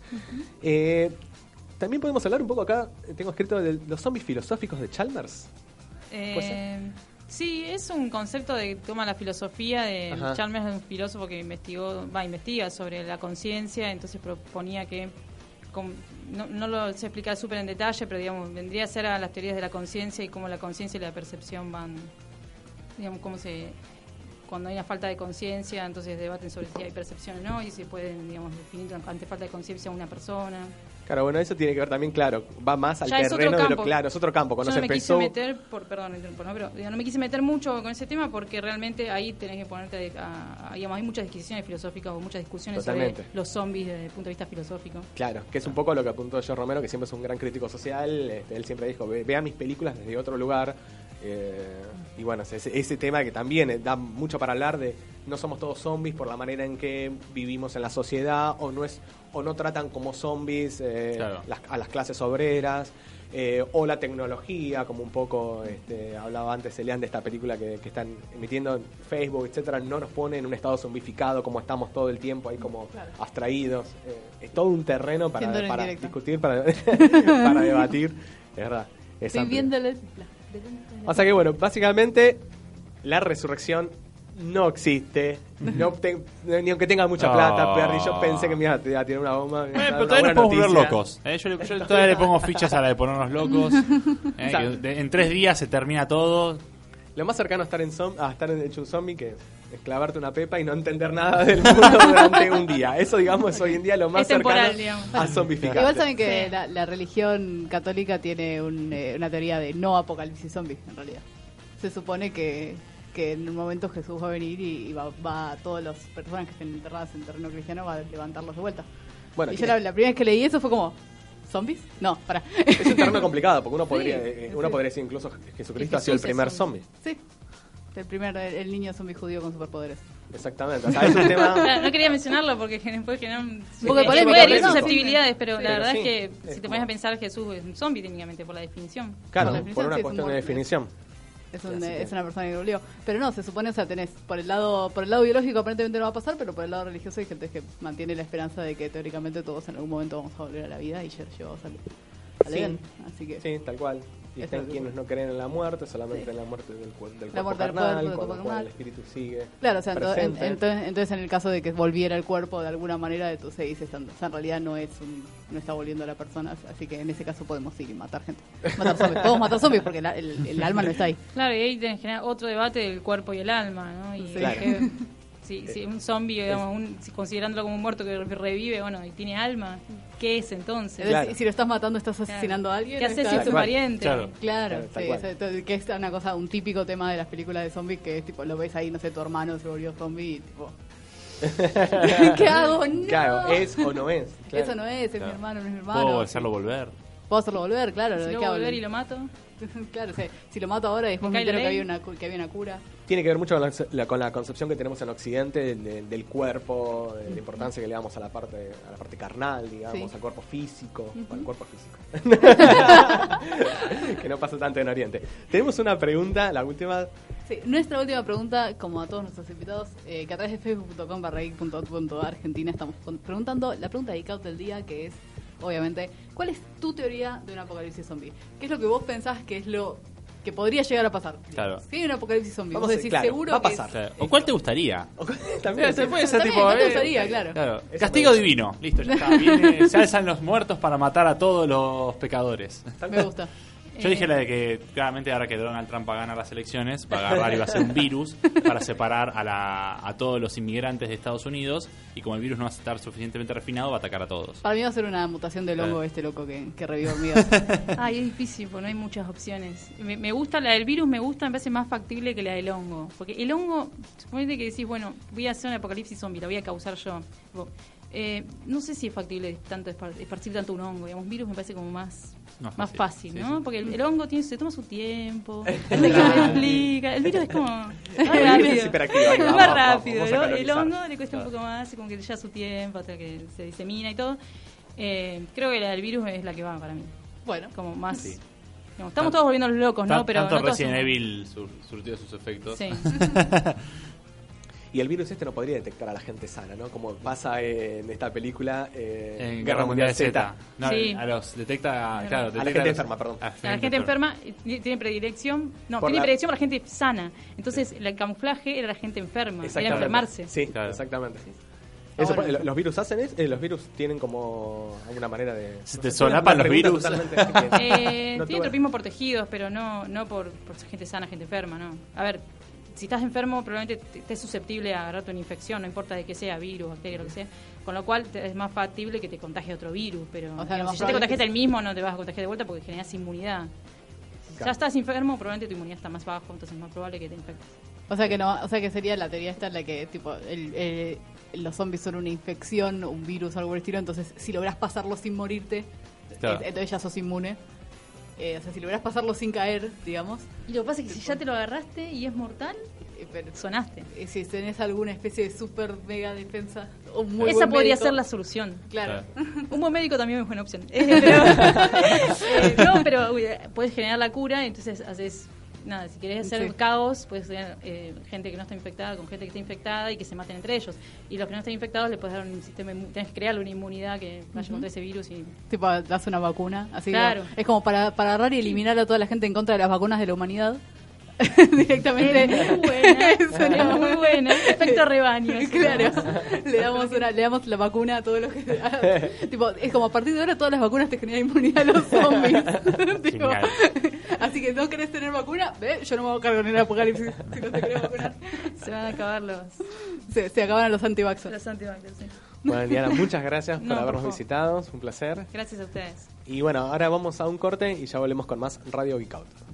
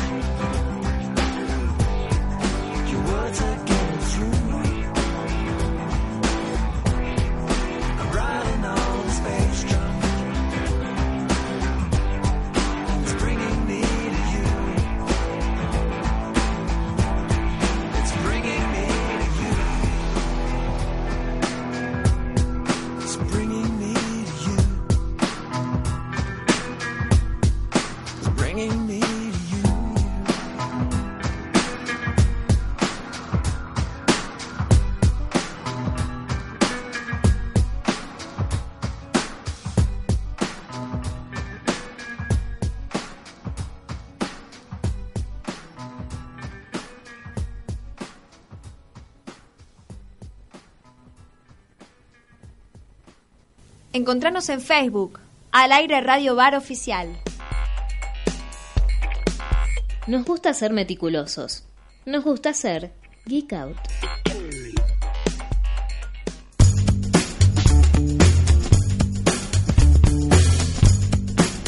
Acá estamos de nuevo con Radio Geek Out en este, el cuarto bloque, tercer bloque, bloque, cuarto bloque, bloque. es verdad, ¿ves? Está bien. Y seguimos vivos. Y si morimos no importa porque resucitamos. Claro. Hoy ya, para darle onda al programa. No, no sabes. No sabés. Yo una vez jugué una mesa de rol en el que la teoría de los zombies era básicamente como que era una especie de leech que habían puesto a todos los zombies en un estado de paz y eran todos felices y bien en comunidad. Aparte imagínate, no tener que pagar impuestos. eh, No Claro. sé, pues ya tenés La comida onda. está al alcance de la mano. Claro. Ejercicio constante. No tenés que pagar impuestos. Por vas a pagar impuestos? Claramente tenés que pagar impuestos. No sabemos si en tu teoría de que Trump genere el apocalipsis zombie no nos va a cobrar más Voy a impuestos. construir ¿eh? una pared y la van a pagar los zombies. bueno, ahora tenemos nuevamente, para continuar con la temática, otro invitado. En este caso es Gustavo Riva. Gustavo es un becario eh, doctoral del CONICET en literatura medieval y quien hoy nos va a hablar de los muertos vivientes en la historia y el folclore. Muy buenas tardes, Gustavo. Hola, buenas tardes. Muchas gracias por la invitación. No, gracias a vos. Y bueno, es verdad, los zombies eh, no es algo que inventa, ni inventó George Romero a través de las películas, ni a- hoy en día este, Walking Dead. Es Claro. algo que está dentro de, ¿se podría decir mitología o está mal dicha la palabra mitología? ¿O es más bien Y folclore? eh, depende, se usa de muchas, de muchas maneras la palabra mitología. Yo prefiero reservarlas para historia de dioses o muy específicamente para la mitología griega. Eh, Claro. Esto sería más bien leyendas o parte del folclore. Ok. Y de todas maneras, eh, si hablamos estrictamente de zombies, lo que hablamos, conocemos hoy como zombies, eh, sí, es algo moderno. Viene de, primero, originalmente la palabra del vudú. Ajá, La eh, palabra nace en el vudú, entonces. La sí. palabra, claro, es una palabra en creolé. Ajá. Eh, ¿En qué? creolé, creolé es una mezcla de... Es el idioma de Haití, por favor. Claro, es, eh, es una mezcla de lenguas africanas y francés, hablada en Haití. Ajá. Eh, y originalmente... Es zombie. Sí, de zombie, oui. Eh, Mon dieu, zombie. Bonjour, pedazo de soquete, déjalo hablar. y digamos, eh, en, esta, en esta religión del vudú eh, existía la creencia de que había eh, ciertos hombres que podían ejercer su magia para eh, revivir muertos y transformarlos en sus esclavos. Eh, esclavos sin voluntad que eh, cumplían todas sus órdenes. Claro. Y es, la casa. Claro, es muy, puede ser- cerca. Puede ser muy cerca.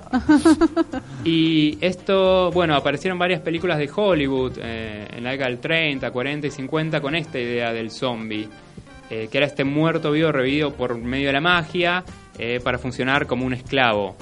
Eh, una muy famosa que es White Zombie con Bela Lugosi. Eh, y es Romero y sus películas las que cambian este significado de zombie para hacer simplemente esto, lo que es hoy en día, ¿no? Claro. Estos muertos vivos eh, que pueden volver a la vida por medios muy diversos. Eh, con lo cual, lo que sí encontramos tradicionalmente en el folclore, en la leyenda, son los muertos vivos, la creencia en, en que las personas que están muertas pueden resucitar, por el motivo que sea. Eh, en general, también esto está relacionado con el vampiro, que es el otro, la Sí. otra figura más común. Claro, también del muerto Eso- vivo. Gracias, me acabas de dar la razón en una discusión que tengo con Paco hace mucho. Sobre si los vampiros y los zombies son lo mismo. No, yo tengo. Son los dos muertos vivos. Y sí. Gracias. Bueno, bueno, bueno, bien. Es terrible. Perder una discusión con la pareja es terrible. Lo doy por válido. Y bueno, entonces, digamos, si vamos a hablar de, de muertos vivos en general, eh, lo que vamos a ver es que es una creencia bastante extendida. Uno encuentra eh, leyendas, historias sobre muertos vivos en sociedades muy disímiles y últimamente se han encontrado muchos restos arqueológicos que parecen indicar y probar la creencia de los muertos What? vivos. Claro, que What? se, encuent- eh, se encuentran, por ejemplo, tumbas en donde eh, el cadáver se le ha clavado alguna est- una estaca de metal en el corazón, se le Ah, ha cortado la cabeza y se la puso entre sus piernas. Ok. Y lo que se supone es que eso eran maneras de prevenir que esa gente resucitase y volviese a aterrorizar a la población por del si las lugar. dudas, viste, una estaca de metal. Claro, claro. O sea que la estaca de madera es un invento moderno. Es que Si le clavan una estaca de madera, eh, no sabemos porque es probable que se haya... Ah, claro, se pudrió. Se, se pudrió y ya no se ve. Eh, con lo cual no sabemos realmente qué tan extendida fue la creencia, pero encontramos en muchas diferentes sociedades. Eh, y hay varias explicaciones para por qué la gente de, de estas sociedades podía creer que los muertos vuelven. Y en Miedo. parte, claro, y en parte, digamos, una cosa que estuvieron hablando con la inventada anterior, que es que no sabemos bien cuál es la frontera entre la vida y la muerte. O sea, a nosotros mismos nos cuesta entender cuando hay casos límites, no sabemos si alguien está muerto o vivo, en esas sociedades todavía era más difícil. Entonces hay ciertas condiciones en que probablemente gente que ellos pensaron que estaba muerta volvió eh, y eso quedó impregnado en, en- en su conciencia y desde a partir de entonces tienen miedo. Pero en términos más generales, creo que es simplemente una forma de enfrentarse al problema de la muerte. ¿no? Todos nosotros tenemos, somos conscientes que vamos a morir y, y es difícil y pensar que la vida sigue de alguna manera o, o que... Claro. Aunque sea para aterrorizar gente. Claro, Claro. claro. Ya voy a volver y te voy a... Voy a volver como un bicho a- babeante y sin voluntad. Y te voy a comer todas las medias. Claro, eh, y con lo cual eh, creo que es una forma en que se manifiesta nuestro miedo a la muerte. Nuestro miedo a la muerte se, manifiesta en esa presencia que vuelve, que no, esa- Claro. porque el muerto vivo de alguna manera representa la muerte que se nos viene a enfrentar. En las películas modernas de zombies eso es muy claro, porque Sí. realmente los zombies vienen a matarte. Son la corpori- corporización de la muerte. ¿eh? Es una venganza, tipo, Sí. yo estoy muerto, vos también te vas a morir. Así que voy a ir y voy a matarte, así estás igual de muerto que yo. Claro. Eh, estos encuentros, por ejemplo, para ir contando algunas historias, ¿no? De, de que, por ejemplo, de la Edad Media, de creencias en la Edad Media sobre los muertos vivos, eh, hay una historia que muy famosa que se repite en muchísimos lenguajes a lo largo de la Edad Media. Es la historia de los tres vivos y los tres muertos, que son tres nobles que salen a cazar y se pierden y de repente se encuentran con tres cadáveres que se les acercan. Y son tres antiguos eh, reyes muertos que eh, muy amablemente les dicen que, eh, que estar muertos no está bueno, no le están pasando bien. Y eh, les advierten que cambien su vida, que se dedican a las cosas importantes, a pensar en Dios, en la vida después de la muerte Claro. y no en los placeres de la vida. Entonces estos hombres vuelven, estos nobles vuelven. Me y- parece que eso tiene claramente un mensaje. Claro, claro, claro. Había como una segunda intención en toda esta historia. Claro. Eh, sí, está relacionado con muchas historias medievales acerca de eso, de recordar la muerte, pensar en la muerte, eh, Claro. para vivir mejor. Eh, pero es muy claro en esta historia que es que son tres vivos que se encuentran con tres muertos que en realidad, en el fondo, son ellos mismos. Digamos, Claro. se están confrontando con su propia muerte, con su propia imagen cuando estén muertos. Claro. Eh, es enfrentarse es como verse en un espejo que te muestra el futuro. Y cuando ellos vuelven, hacen caso de, de Hacen caso, es lo que nos dice la historia. Tiene una moraleja, si no. Claro. No, No. es- le, le chupó un huevo, se fue a su casa. Sabemos que lo que suele pasar es que uno se propone cambiar y dura, un- no sé, una semana con suerte y ya después vuelve a sus antiguas costumbres. Me hiciste acordar a. Hay una canción de una banda que se llama Mago de Oz. Sí. Que se llama, creo que La Taberna de los Muertos, La Posada de los Muertos, La Posada de los Muertos. Y que dice: En mi taberna los muertos cuentan su vida y se ríen de quien, estando vivo, desean estar muerto. En el más allá nunca dan de beber. y es como, sí. es como, no, no te mueras que no hay más cerveza. Otro aspecto interesante que me gustaría comentarles, eh, que está en esta historia, digamos, de este encuentro, es que estos tres muertos que se encuentran eh, son cadáveres que, digamos, se describen con todos los eh, signos de la putrefacción de sus cuerpos, eh, digamos, casi esqueléticos, pero no se entiende si realmente son los cadáveres revividos de estas personas, sino tal vez son fantasmas, pero que se presentan de esta forma corporal. Y esto Claro. es muy común en la Edad Media, que la diferencia en- que, que nosotros hacemos tan fácil entre fantasma y zombie o vampiro no es tan clara. Que eh, las almas de alguna manera son corpóreas. Digamos, siempre que uno se Claro. encuentra con un alma, un fantasma, es terriblemente corpóreo. Hamlet. Bueno, Hamlet ya estamos un poquito después de la sí, pero, pero, es- Pero eh, Hamlet es un fantasma. Claro, es pero, es- pero fantasma. lo tenés el fantasma, pero es como que todo está así. No es que es un fantasma de cómo él se veía en vida, sino que es un fantasma que está tipo en estado de decadencia Sí. también. Y entonces es tipo, sí, claro, ellos no. eh, ho- hoy en día uno piensa en un fantasma y pensás en tipo que se va a ver cómo se veía cuando estaba vivo, Claro. en Sí. su mejor yo, digamos. Claro. pero después. Digamos que nosotros tenemos. En un Gastly. Eh, tenemos, por ejemplo, este cliché de que el fantasma uno lo puede atravesar, ¿no? Digamos Claro. que Claro, lo, es verdad. lo toca, es como Sí. si no estuviera ahí, es solo una imagen, una suerte Sí. de holograma. Claro. Y en la mayoría de las historias de la Edad Media no, son eh, cuerpos, son Ajá. cuerpos. Mirá. Interesante. O sea, Eh. como que en algún momento alguien decidió separarlos y decir, bueno, no, cuerpos son zombies, fantasmas son proyecciones holográficas. Y eso puede tener un poco que ver también con la iglesia y con la. Bueno, con justamente, eh, porque en realidad en otras culturas encontramos que existe cierta diferenciación entre fantasma y, y cadáver, digamos, el fantasma como un ente inmaterial. Claro. Eh, pero bueno, en parte por el muerto vivo más famoso de la cultura occidental, eh, obviamente estoy hablando de Jesucristo, Claro. esa diferencia se hace bastante difícil, porque bueno, como ustedes saben, Jesucristo revive su cuerpo, digamos, Sí. revive todo entero y la corporealidad es muy importante, digamos. eh, estaba la famosa historia de Tomás que duda, dice, no, este no es Cristo, no, que va a revivir, este es uno parecido. Eh, y Cristo le muestra su herida y el tipo va y la toca, digamos, y ve que es una herida, que es un cuerpo, es carne.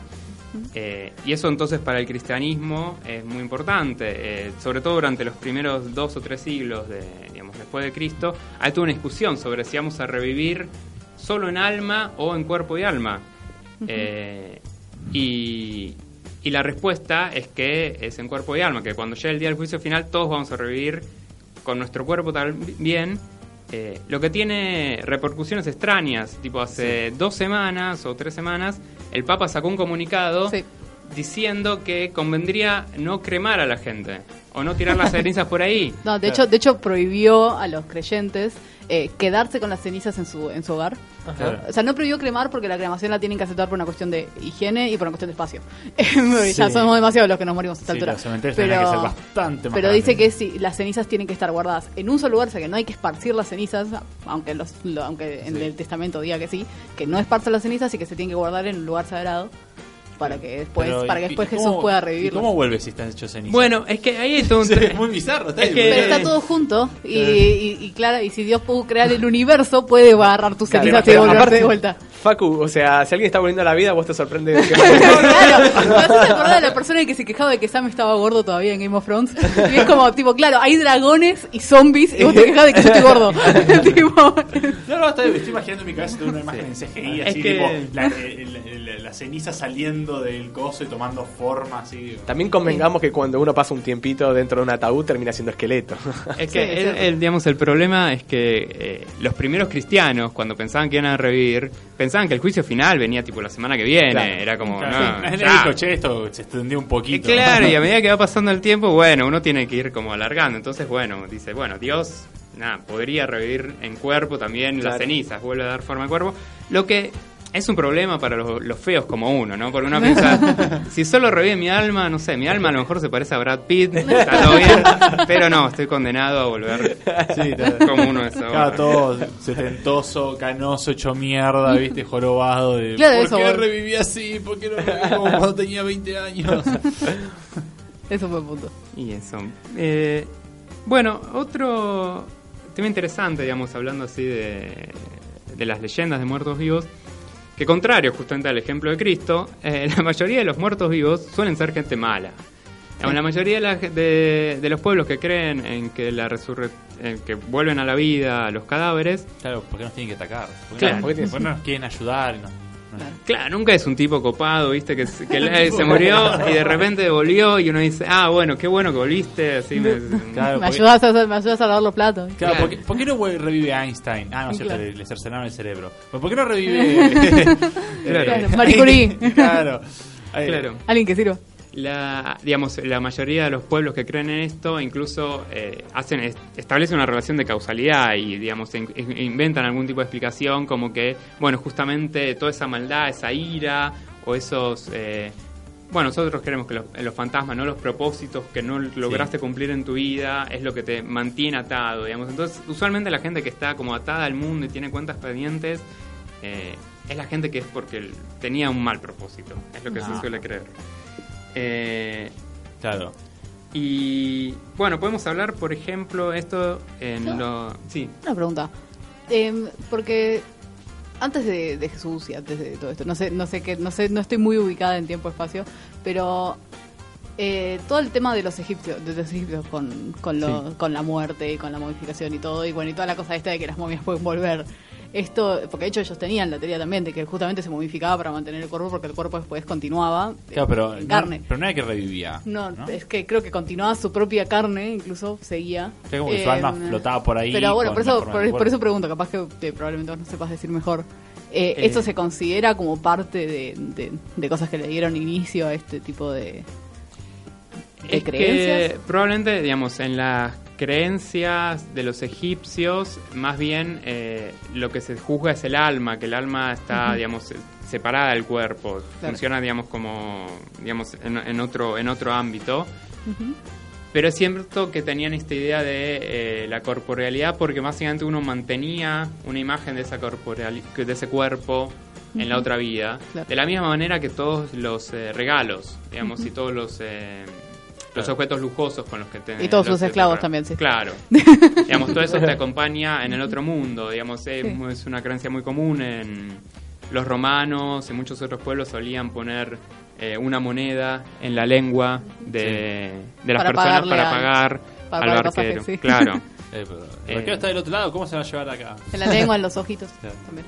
Claro, eh, digamos, por ejemplo, una una gente de- que es que en cierto sentido es parecido a, lo- a los egipcios, pero bastante más humilde, es en la en la literatura nórdica, digamos, sobre todo de Islandia, de Noruega, Suecia. Eh, allí también, en, en los tiempos antes de la llegada del cristianismo, eh, también era común enterrar a la gente con un montón de tesoros eh, en una suerte de, de túmulos que se construían eh, con ese propósito. Y era muy común pensar que esos lugares están malditos y que esos eh, la gente ahí enterrada podía volver. Y era la gente sobre todo la gente mala la que podía volver los que habían sido malos en vida. Eh, y sobre todo los que habían sido avaros. Digamos los que y era inter- es interesante porque, digamos, los que eran más avaros es los que quisieron llevar todos sus tesoros a su tumba para quedárselos, incluso después de muerto. y son tan avaros que los siguen custodiando. Claro. ¿Viste? Es terrible. Entonces, bueno, hay muchísimas historias sobre cómo estos, eh, esto, eh, sí, estos que, bueno, se llaman Draugar. El Sí. nombre- Los conocemos de, Los conocemos. de Sí. Skyrim. Sí. Ah, mira. Claro. Muy En, bien. en el Skyrim justamente tenés los, to- los túmulos y tenés los Draugar que están por ahí dando vueltas y te tenés que ir a cagar a trompadas con ellos. Perfecto. El Tienen tesoros y son todos zombies y son Exacto. como... Tal cual, tal Sí. cual, tal cual. Y entonces, su- su- Los juegos se educan, ¿no? Los juegos se educan. Mamá, viste. Yo tenía razón. Claro, y digamos entonces que en general se requiere un héroe que los, que los destruya y además Claro. es interesante que tienen eh, características eh, parecidas a ciertos muertos vivos más contemporáneos, por ejemplo que eh, se contagia esta condición de Draugar, es decir, si te mata un Draugar, después es muy probable que vos también vuelvas, digamos, te conviertas en un muerto vivo. Y una incluso más interesante es que ejercen una influencia muy mala en todo el área y eh, producen eh, problemas psicológicos. Incluso ver a un Draugar eh, es una visión tan espeluznante que te puede volver loco. Digamos, es una cosa medio de Lovecraftiana. Sí, iba a decir Digamos, es un horror terrible ver a un Drau- Draugar. Es eh, complicado los nórdicos. Sí. Claramente no querían que entren a las tumbas. sí. No me robes. Eh, hay una historia, bueno, muy, bueno, una de mis favoritas de, de Draugar en nórdicos, eh, que es que es la de Asmund y Aran, que eran dos amigos eh, que se consideraban pares absolutos y que entonces eh, hicieron un pacto de compartir, compartir todo a la mitad. Ajá. Y un día uno de ellos muere y, digamos, en su pacto también habían acordado que cuando uno de ellos muriera, el otro iba a meterse también en el túmulo este donde lo enterraran y se iba a quedar ahí tres días. Así que Aran muere y Asmund hace eso, se mete ahí Y eh, entierra a su amigo también con un halcón, un perro, un caballo y un montón de tesoros. Para mierda, un caballo. Sí. Para que pueda- Habían construido un lindo túmulo. sí, sí, sí, sí. Para que pueda cabalgar. Para que pueda Era, cabalgar. era una fosa común, era, había una, había una No. para el caballo. No, no, no, era absolutamente lujoso, digamos, eran personas eh, importantes. Qué loco. Y entonces también al amigo lo entierran con toda su armadura, digamos. Y la primera noche desaparece el perro y el halcón. Ok. Aran, el cadáver sigue ahí, pero al otro día el perro y el halcón ya no están. Ok. La segunda noche Asmund está ahí y escucha sonidos de dientes masticando. Y su amigo le ofrece amablemente, ¿no? que acaba de, de resucitar, le ofrece eh, si quiere compartir con él el caballo que se está comiendo. Y Asmund dice que no y se queda haciendo guardia. A la tercera noche, Asmund se empieza a sentir un poco mal y nota que le falta una oreja. y eh, entonces en ese momento decide cortarle la cabeza a su amigo zombie Claro. y robarse todos los tesoros y salir. Pero tres días para eso. Pero él tenía fe, era su amigo, vos no entendés. Funciona siempre así los zombies. Y bueno, otra una característica que me parece interesante comparar, digamos, a los zombies con otras historias es que en general eh, las historias anteriores hablan de un muerto vivo. ¿viste? Un tipo que vuelve, es eh, lo típico del vampiro. El vampiro Claro. suele ser Drácula, salvo, digamos, en ya versiones más delirantes, ¿no? Donde hay un montón de vampiros, como, no sé, en la película de Polanski o Claro. Van Helsing. En general es un vampiro. Y los zombies se caracterizan por ser una masa. Claro. Sí, tal cual. Eh, y hay, digamos, una leyenda que es de origen germánico, pero que está muy transmitida, ampliamente transmitida durante la Edad Media, que es justamente lo que se conoce como Wild Hunt en inglés, la cacería salvaje, que es eh, un grupo de muertos vivos que andan cabalgando por ahí, todos en- de negro, con estandartes negros, eh, y hay crónicas que cuentan de alguna vez que la gente se los encuentra eh, y se le encuentra entonces ahí a toda la gente que acá murió recientemente en la aldea, por ejemplo, todos siendo castigados.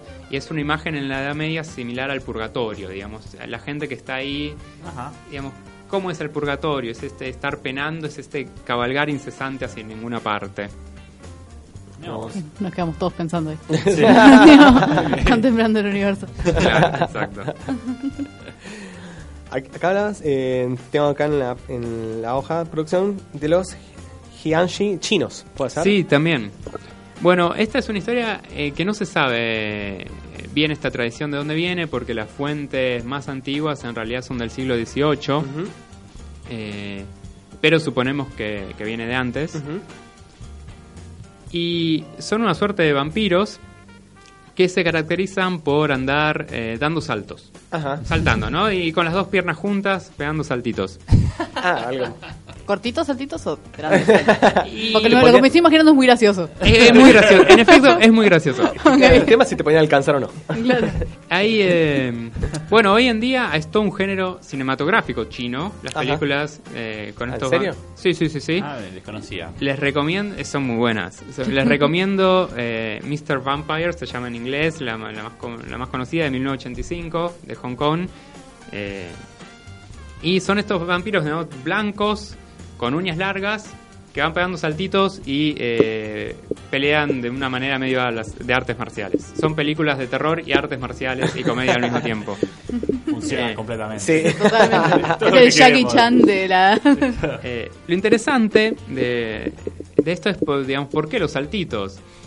Y la teoría que hay es que parece que existía en, en China la tradición de que cuando alguien moría lejos de su pueblo, había que llevar el cadáver, había que traer el cadáver no al pueblo para poder enterrarlo. Claro.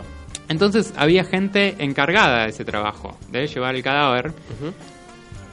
Y eh, el procedimiento que utilizaban es que ponían dos cañas de bambú, digamos, una debajo de cada uno de sus hombros, y estas dos personas agarraban esas cañas por los extremos, es decir, uno se ponía adelante y el otro atrás del cadáver, y el cadáver con las cañas de bambú abajo de los hombros, e iban caminando así. Con lo cual, eh, en los ese caminar, el cadáver iba apareciendo como que va saltando. Claro. Eh, y los tipos, bueno, se movían de noche y llevaban una campana para anunciar que estaban pasando porque suponían que a la gente evidentemente no le gustaba mucho esa visión. Eh, Para nada. Pero bueno, quedó la imagen de los muertos saltarines y de ahí vienen estos vampiros chinos. Bien, Muy divertido. Bien, bien, sí, la verdad que sí. chinos Sí. Uno siempre piensa que las cosas nacen acá y hace poco y tienen No, todas no. ramificaciones. Todo, todo, es, todo es mucho más viejo de lo que uno Todo piensa. está reinventado, exactamente. Bueno, muchísimas gracias Gustavo por haber venido. Hay una última pregunta. Antes de que te vayas, eh, a, a todos nuestros fans y a todos nuestros invitados siempre les preguntamos eh, a través de facebook.com barra geek.out.argentina nos pueden contar con el hashtag pregunta geekout cuál es tu teoría de un apocalipsis zombie. Así que esa es mi pregunta para vos. ¿Cómo Uh, pensás que claro. pasaría? Puede ser vos? una que te guste, puede ser la más lógica que te parezca. Eh, ¿Y cómo podría ser? Podría ser también un apocalipsis zombie en el cual ni nos demos cuenta, digamos que sea que la, la tecnología avance tanto que estemos tan inmersos en nuestros celulares y que todos se nos convirtamos en zombies y ni nos hagamos, ya hemos dado cuenta. Capaz que ya lo somos. Capaz que ya lo Y no somos. nos dimos cuenta. Bueno, Vale, bien, me gusta, me gusta, me gusta. Me gusta. Somos unos zombies del sistema. Estamos en una Matrix. eh. Sí, ya, claro. Completamente posible. Si estuviéramos en una Matrix, ¿seríamos zombies? Eh, Qué buena pregunta. eh, sí, depende. Depende si nuestros cuerpos están vivos o la Matrix nos está manteniendo vivos desde afuera. No sé. Es, es para pensar, ¿eh? Para Es pensar, para pensar. En Tarea realidad- para el hogar. Por eso, bueno, hay un, si, me- si me permiten, eh, que justamente, digamos, algo que han perdido las historias de zombies en los últimos años es esta idea de crítica al capitalismo que tenía en la década del 60 y 70. En las películas de Romero está claro que los zombies es el, el consumismo. Eh, sobre todo en Dawn of the Dead, ¿no? El amanecer de los muertos, en donde eh, ellos se van, los sobrevivientes se esconden en un, so- en un shopping y todos los zombies vienen al shopping y se preguntan por qué, porque nos huelen. No, no, simplemente porque recuerdan que en su vida ese era el único lugar donde eran felices. Entonces corren todos al, corren todos al shopping. Sí, sí, sí. y se siguen con, y, y recorren las tiendas y como simplemente por esta suerte de instinto que les quedó de su vida de, con- de consumo. Muy zombies Amigos. mujeres agarrando ropa, ropa, pollera. Romero es un grosso, Hashtag eso está claro. Muchas gracias Gustavo Riva por haber venido. Muchas gracias por invitarme. Y ahora vamos a un corte brevísimo y ya volvemos con más Radio Geek Out.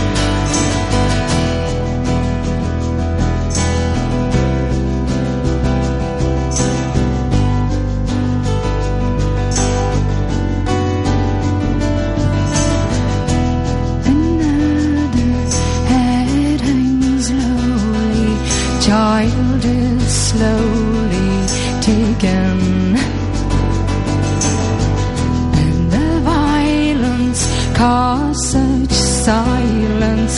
Who are we mistaken? But you see, it's not me, it's not my family.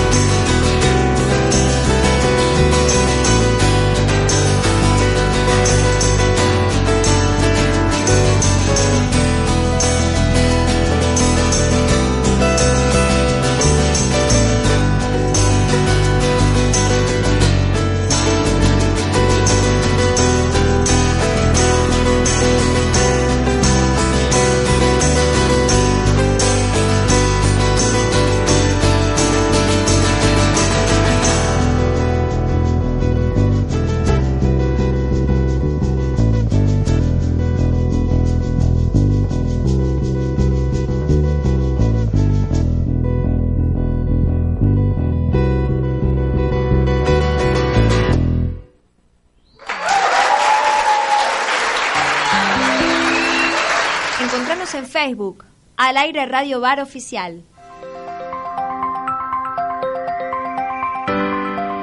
No nos define lo que nos gusta. Nos define cómo nos gusta. Somos apasionados. Somos Geek Out.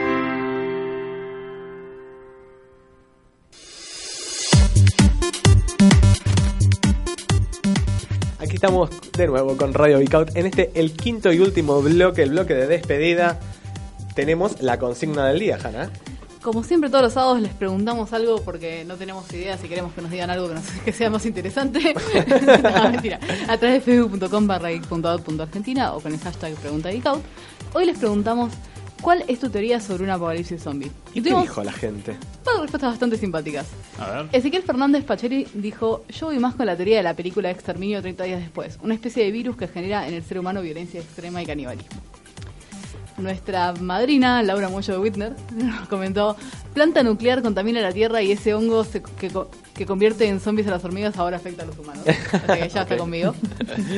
Elías Bernieri nos dice que todo depende de qué tipo de zombie nos encontremos. La primera diferenciación que va a hacer es, es entre muertos vivos e infectados. Si son infectados, ponerle que la idea sería matar a la mayor cantidad posible de muertos vivos, no entrar en pánico y alejarse lo más posible de lugares con alta densidad poblacional. Y si es una onda amanecer de los muertos donde cada uno cada uno que se muere se transforma en zombie, bueno, no hay nada que pensar, morir de la forma más placentera que, que uno puede imaginar y irse al bando ganador. Víctor Sebastián de Santa María dice que él hace un café de tal forma que si lo lleva a Chacarita y se le vuelca hay zombies instantáneos. y Javier Lofredo dice que accidente de laboratorio que genera accidentalmente el virus que convierte a la gente en zombie, un clásico. Muchas gracias a todos por participar. Eh, tení- tenemos unos minutos más, así que yo había propuesto acá en el corte tirar algunas sugerencias zombies. De, que nosotros hayamos consumido productos zombies que nos hayan gustado mucho y que le decimos a los demás que por ahí no tienen, ah, todavía no han incursionado a este mundillo o han incursionado, pero siempre hay algo más. Yo recomiendo ampliamente, como lo hago casi todos los programas, Versination. Versination. Es muy buena serie. Muy divertida, muy graciosa, muy buenos cliffhangers, muy tipo una acción constante así y muy realista en algunas cosas, por más Genial. que tiene gore bizarro. ¿Y vos que lees mucho? En literatura. Digamos, sacando el lado de los cómics, que obviamente vamos a recomendar eh, The Walking Dead, pero... ¿Sabes que no, literatura de zombies no es algo que yo haya leído particularmente mucho? Eh, hay un libro que se llama eh, Invernáculo, que es de Brian Aldiss, que es un libro en realidad de ciencia ficción, en el cual hay una especie de hongo que se, se, se, se adhiere a la cabeza de la gente y la empieza a controlar, pero directamente vos puedes hablar con él. Es como una cosa medio extraña, no es exactamente un zombie, pero sí Claro. ah, tiene un poco que ver con esto de la pérdida de voluntad. Es muy interesante. Yo no soy, yo soy una gran ávida de, de lectora de ciencia ficción y soy una gran ávida de lectora de literatura fantástica. Todo lo que es terror no es exactamente mi. mi- Pero mi- ese toca- pero toca eso lo toca, lo toca de costado, digamos. Claro, pero yo como, por una persona a la que le gustan los zombies y se quiere acercar a la ciencia ficción, es un gran, Aldiss es un gran autor, si no me equivoco ganó el premio Hugo. Ah, bien, que, que yo ya dije que tengo un fetiche por los autores que ganaron el premio Hugo, así que es un grosso. Y Así yo lo, recomiendo ampliamente. Es un buen dato. Sí. Y no miren hay zombies, muy mala. Quise, que, la- quise que me guste, pero el- no me gustó. Está bien, el, dato hater. Eh, yo por mi lado les puedo recomendar varios juegos interesantes. Ya de por sí, si quieren jugar eh, entre varios amigos en una LAN party, pueden jugar a, a Left 4 Dead, que es Ajá. un juego que puede estar muchas horas divirtiéndote, jugando en equipos en diferentes escenarios, pero fuera de lo típico, eh, hay varios juegos que se me ocurren que pueden ser bastante buenos, depende el gusto de cada uno. Si a uno le gusta más eh, jugar con una especie de zombies más realistas, donde son zombies tipo más eh, poderosos, difíciles, ¿no? Donde uno realmente siente que tipo pelear contra ellos es difícil, que a su vez es un juego cooperativo, tiene una historia muy buena, es el Dead Island. Eh, es un juego muy recomendable. eh, se puede jugar hasta 4 máximo. Son cuatro personajes distintos para empezar. Y es una historia donde básicamente uno se fue de parranda, despierta y está todo zombificado. Y empezás y hay gente, estás en una isla, eh, tenés que ir investigando qué pasa, vas explorando diferentes lugares de la isla, eh, etcétera. Y otro juego muy interesante para jugar es el State of Decay, que es single player. Ahora salió el 2, eh, creo que se puede multiplayer ahora el 2. Y eh, tiene un montón de cosas interesantes para jugar al estilo Survivor. Bien, grosso. Yo simplemente voy a recomendar el juego de Walking Dead de Telltale Games, que es como una aventura bueno. gráfica, está muy bueno. Y también el juego de tablero, ya que siempre hablamos de eso, Zombicide es un juego entretenido, la verdad que para los Chicos, amantes jueguen al de Dead of Winter. El Dead of Winter, bien, ahí tienen otra La recomendación. es muy buena. ¿En serio? Sí, Bueno. sí. Esto ha sido todo por hoy. Terminó el especial de zombies. Espero les haya gustado. Nos vemos el sábado que viene aquí en radiobar.rocks a las 14 horas. Que Hoy- tengan mucha suerte porque no nos porque no nos van a ver a nosotros. Es verdad, vamos a extrañar a Hanna y Facu, vamos a bueno, despedirnos también del equipo, Emilio en la operación técnica, Antonella en la producción, Witty nuestro padrino que vino acá a visitarnos, pero no nos saluda. Porque no, ni nos mira, ni nos mira. Hanna y Facu, los vamos a extrañar el sábado que viene. No me mientas. Sí, los vamos a extrañar. Es que, No, ¿quién yo va a no venir? voy a ¿Mael? ni un poco. ¿Va a venir Mael? Y si vos vas a estar ahí viajando, ¿qué vas a extrañar? No vas a extrañar nada, obvio. Va a venir Mael a tratar de reemplazar. A tratar de llenar nuestros ambos dos zapatos. Nuestros ambos cuatro zapatos. Les mando un saludo a todos. Bueno, mi nombre es Pablo. Eh, agradecemos hoy a Eliana Aguilar, Eliana Belén Papavero y Gustavo Riva que nos ayudaron a hacer este especial. Nos vemos entonces el sábado que viene a las 14 horas aquí en radiobar.rocks. Woe to you, O earth and sea, for the devil sends the beast with wrath, because he knows the time is short. Let him who hath understanding reckon the number of the beast, for it is a human number. Its number is 666. I left alone. My mind was blank. I needed time to think to get the memories from my mind. What did I see? What I saw that night was real and not just fantasy? Just what I saw in my old dreams were the reflections of my Walkman staring back at me.